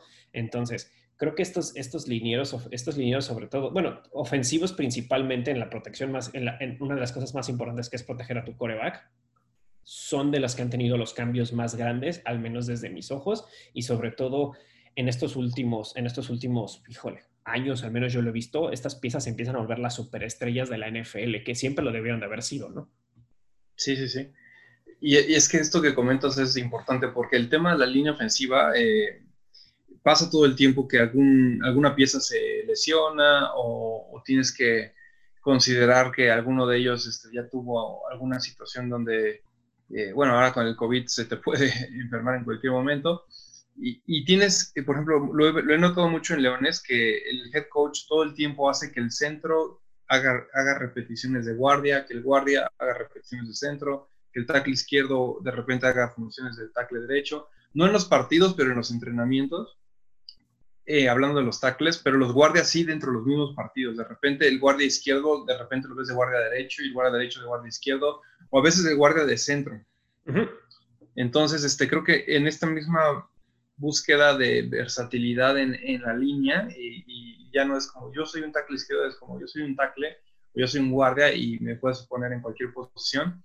eh, soy liniero ofensivo básicamente. Entonces sí, para eso han tenido que evolucionar también el cuerpo y no ser necesariamente un, una columna ahí lenta y pesada, sino que empiezas a tener que ser mucho más atlético para poder salir en jugadas de trampa como guardia, poder hacer un bloqueo, no nada más a nivel línea o linebacker, sino ya estar buscando hacer un bloqueo en la secundaria, como de repente ya hemos podido ver eh, últimamente, eh, que seguramente estos videos donde vemos, por ejemplo, a Nelson bloqueando a alguien en la secundaria o, o, algún otro guardia, eh, en el caso de los Leones, este, el centro de Ragnow, me ha tocado verlo bloqueando a, a un safety, etcétera.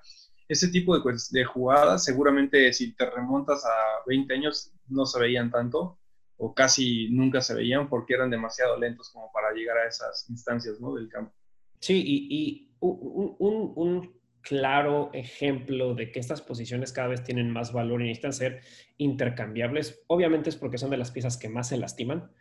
¿Por qué? Porque luego cuando están protegiendo la carrera y les cae el defensivo con el running back. Se fregan las piernas, se lastiman y los tienes que cambiar, los tienes que mover, alguien tiene que asumir una nueva posición. De repente dices, ay, ¿a poco tienen dos centros? Dos centros que son buenos. Antes decías, ya se fue el centro, ya bailó, ya no va a haber química, ya no va a haber comunicación, puro fumble, puro ya. O sea, y ahora no es tanto eso. Entonces, y a lo que me refiero con el claro ejemplo es, vayan al roster, vayan al depth chart de los equipos y cada vez van a ver más ¿cuántos left tackles o linemen, guardias, centros hay en un equipo?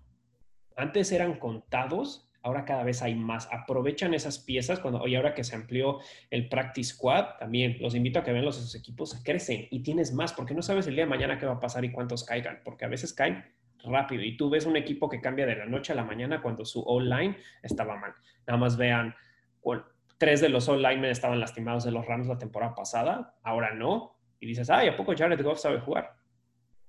Simplemente se, ven los cambios, ¿no? Se ven los cambios. entonces, nuevamente, Rogers siento que no tendría los números si no tuviera a ese guardia y si no tuviera a Bakhtiari de su lado izquierdo. Sí, definitivamente. Tienen un impacto muy fuerte y no nada más a nivel coreback, sino también en el juego por tierra. Entonces, este, sí, definitivamente es otra posición que, ha evolucionado. Sí, y yo quiero tocar otra, otra pieza que para mí es importante, pero es fuera del campo, que es un poquito la, pieza del general manager y del head coach. Creo que el general manager últimamente los has visto que son personas, bueno, no puedo hablarlo tan histórico porque no tengo esa información, pero cada vez veo estos general managers que son más estratégicos, que dejan esta parte de que, ok, ya tengo a mi gente que va a, a, a los jugadores que tengo que agarrar. A mí lo que me importa es hacer una organización fuerte, construir. Yo, me importan a mí ciertas piezas y sobre ahí es, es, es, como un juego de ajedrez. Entonces siento que los general managers me gusta, no, no soy fan del head coach general manager o owner general manager, nunca he sido fanático de eso. A mí me gusta cuando un owner dice, yo soy el owner, pero agarro al general manager, que es un, es un cuate, es un estratega, es un, es, un, es, un, es un hombre o mujer, que ahorita no existe ese caso, pero bueno, un hombre brillante, ¿no? Entonces, eso me gusta y, y, ya, no, ya, ya no, lo, no lo ves nada más como el cuate del dinero, como el cuate que reparte el salario, no. Ya lo ves como el estratega, que está fuera del campo como estratega.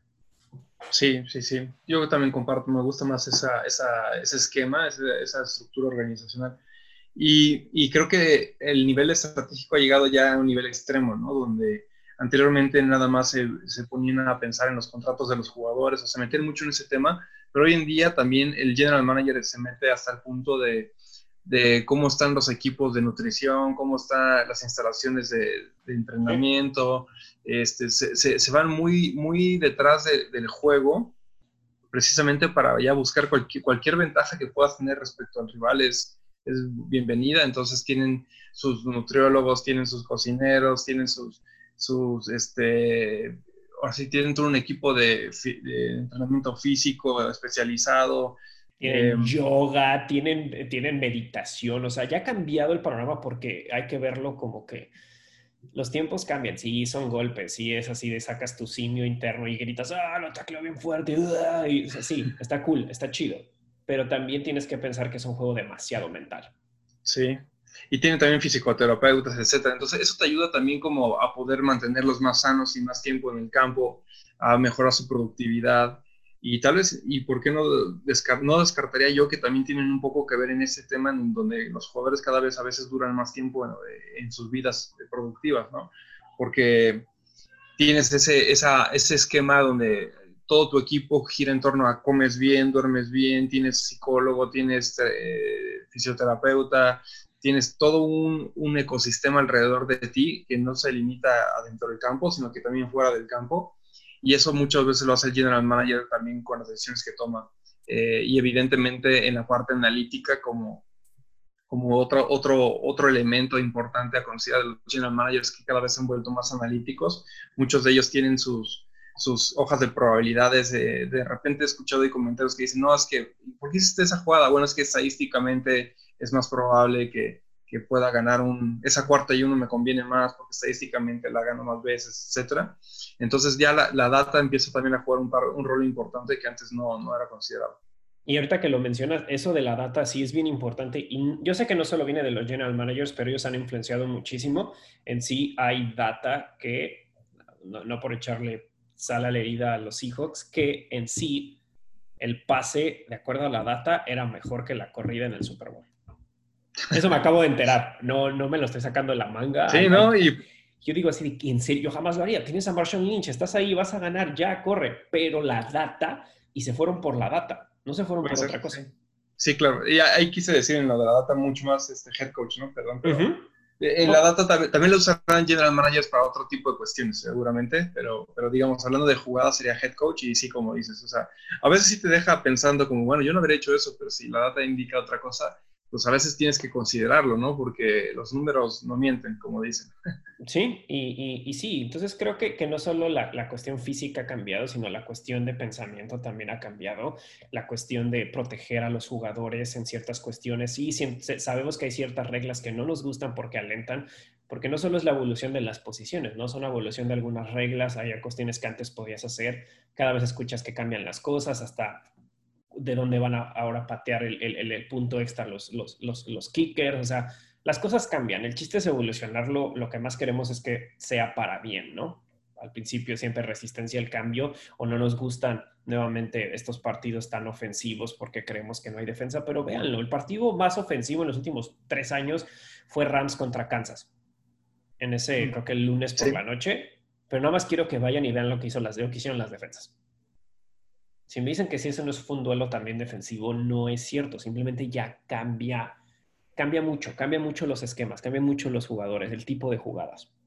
Sí, totalmente. Y también tiene mucho que ver como la estrategia que, que, le imprimes, porque en ese mismo año donde fue ese encuentro de tantos puntos, también en ese mismo año fue la final de Patriotas contra los Rams en donde Belichick hizo un esquema defensivo que limitó el ataque de los Rams que parecía imparable, ¿no? Entonces, este, a pesar de que estamos en un mundo de muchas, muchos puntos de ofensivas, también existe la posibilidad de que con un buen ingenio y con un buen, un buen planteamiento de partido puedes este, hacer que tu defensa brille. Claro. ¿Alguna otra evolución, algún otro cambio, Benji, que se te haga, se te haga importante que no hemos tocado? Creo que fueron los más eh, relevantes, me parece. Eh, digo, evidentemente todas las posiciones tienen de cierta manera eh, cambios. Este, por ejemplo, incluso los mismos corebacks, este, perdón, corebacks, los mismos pateadores cada vez se ven más atléticos, cuando antes no dabas un peso por ellos. Ahora cada vez se ven más este, en forma. Entonces, digamos que todas las posiciones de, de, alguna manera van evolucionando también por la misma medicina, tecnología, entrenamiento, etcétera y porque también vivir de la, de, del fútbol americano pues es algo que cada vez es más atractivo, los sueldos suben, los contratos son más interesantes, este, el deporte sigue en, en, crecimiento. Entonces creo que mientras haya el aliciente de que hay mucho, hay mucha fama, riqueza, glamour y, y es muy atractivo el deporte para la gente, va a seguir evolucionando para bien, yo pienso, en muchas maneras. Sí, Completamente, y creo que, creo que un punto que tocaste que, que, que, es bien importante y que también es una evolución, y lo estaba, lo estaba escuchando hace poco, es la evolución de los contratos, ¿no? Ya escuchas estos contratos cortos, pero muy flashy, ¿no? Tres años por 100 millones de dólares, y dices, ok, este equipo gana ahorita o ya no gana, ¿no? Y ya no escuchas estos contratos de ocho años, diez años, o sea, como lo que se llevó Mahomes, ¿sabes? Cuando habías escuchado, ya teníamos mucho que nos echamos un contrato por tantos años, ¿no? Escuchas tres, cuatro, cinco cuando ya es exageradamente largo. Entonces también eso cambia. Son, a veces son estas escuadras ya cada vez no vemos tantas dinastías. Yo creo que de los últimos 20 años, 15 años, realmente para mí han habido tres dinastías y una fue muy corta. Obviamente una muy larga fue la dinastía Belichick Brady y Robert Kraft. La siguiente sería la Legion of Boom, que sí la tuvimos varios años, y la No Fly Zone de Denver, pero la No Fly Zone, estás diciendo que sí, o sea, sí fue buena, pero los que otros creíamos que iban a ser dinastías, yo creo que Panteras iba a lo mejor ser una dinastía con, con, con Jonathan Stewart, con, con, con em, Steve Smith y, y Cam, ¿no? Y no lo fueron. Entonces son, son estos, cada vez siento que también por cómo han cambiado los contratos y los tiempos y la velocidad, ya no, ya no se prestan a estas dinastías que veías que habían dos, tres dinastías por década, ¿no? Entonces ahora cada vez lo ves, bueno, al menos yo siento que se ve cada vez menos.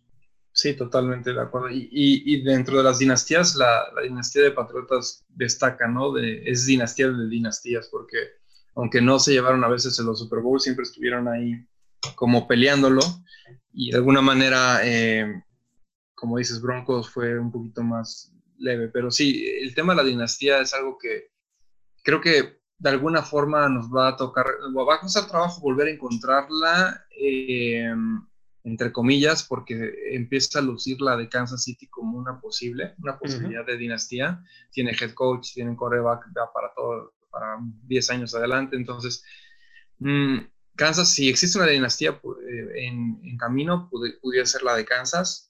Eh, pero en realidad es algo, es algo inusual. O sea, si tú ves la historia de la NFL, es inusual. Lo, que hicieron los Patriotas es bastante inusual y nos acostumbraron a que un equipo podía ser tan relevante por tantos años, eh, a un nivel de donde casi siempre, ¿quién va al Super Bowl? Debe ir, o sea, y lo mencionas, tiene que ser Patriotas y lo dijimos durante 13, 14, 15 años, no sé cuánto.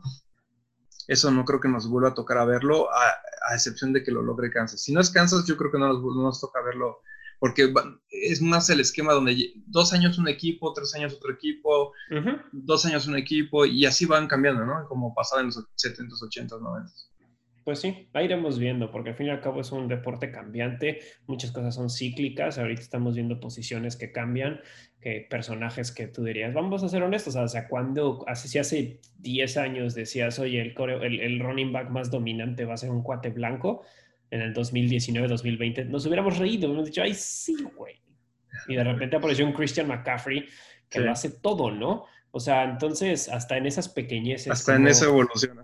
Sí, claro. O, el pateador negro que, que, era de Raiders, que fue muy bueno también, como por dos años, hace, hace ya unos añitos. Este... Sí, este, este Marquette, sí. Eh, o sea, entonces dices, ok, o sea, están habiendo ahí unos cambios que tú que ¿qué, pensabas, no? Que decías, no, no, eso no es posible, esa posición no la puede jugar tal o cual, o un cuerpo diferente, o los, running backs no pueden jugar grandes, y tienes a Frank Gore, que creo que ya lleva 12 temporadas realmente sin lesionarse, dices, ¿cómo es posible?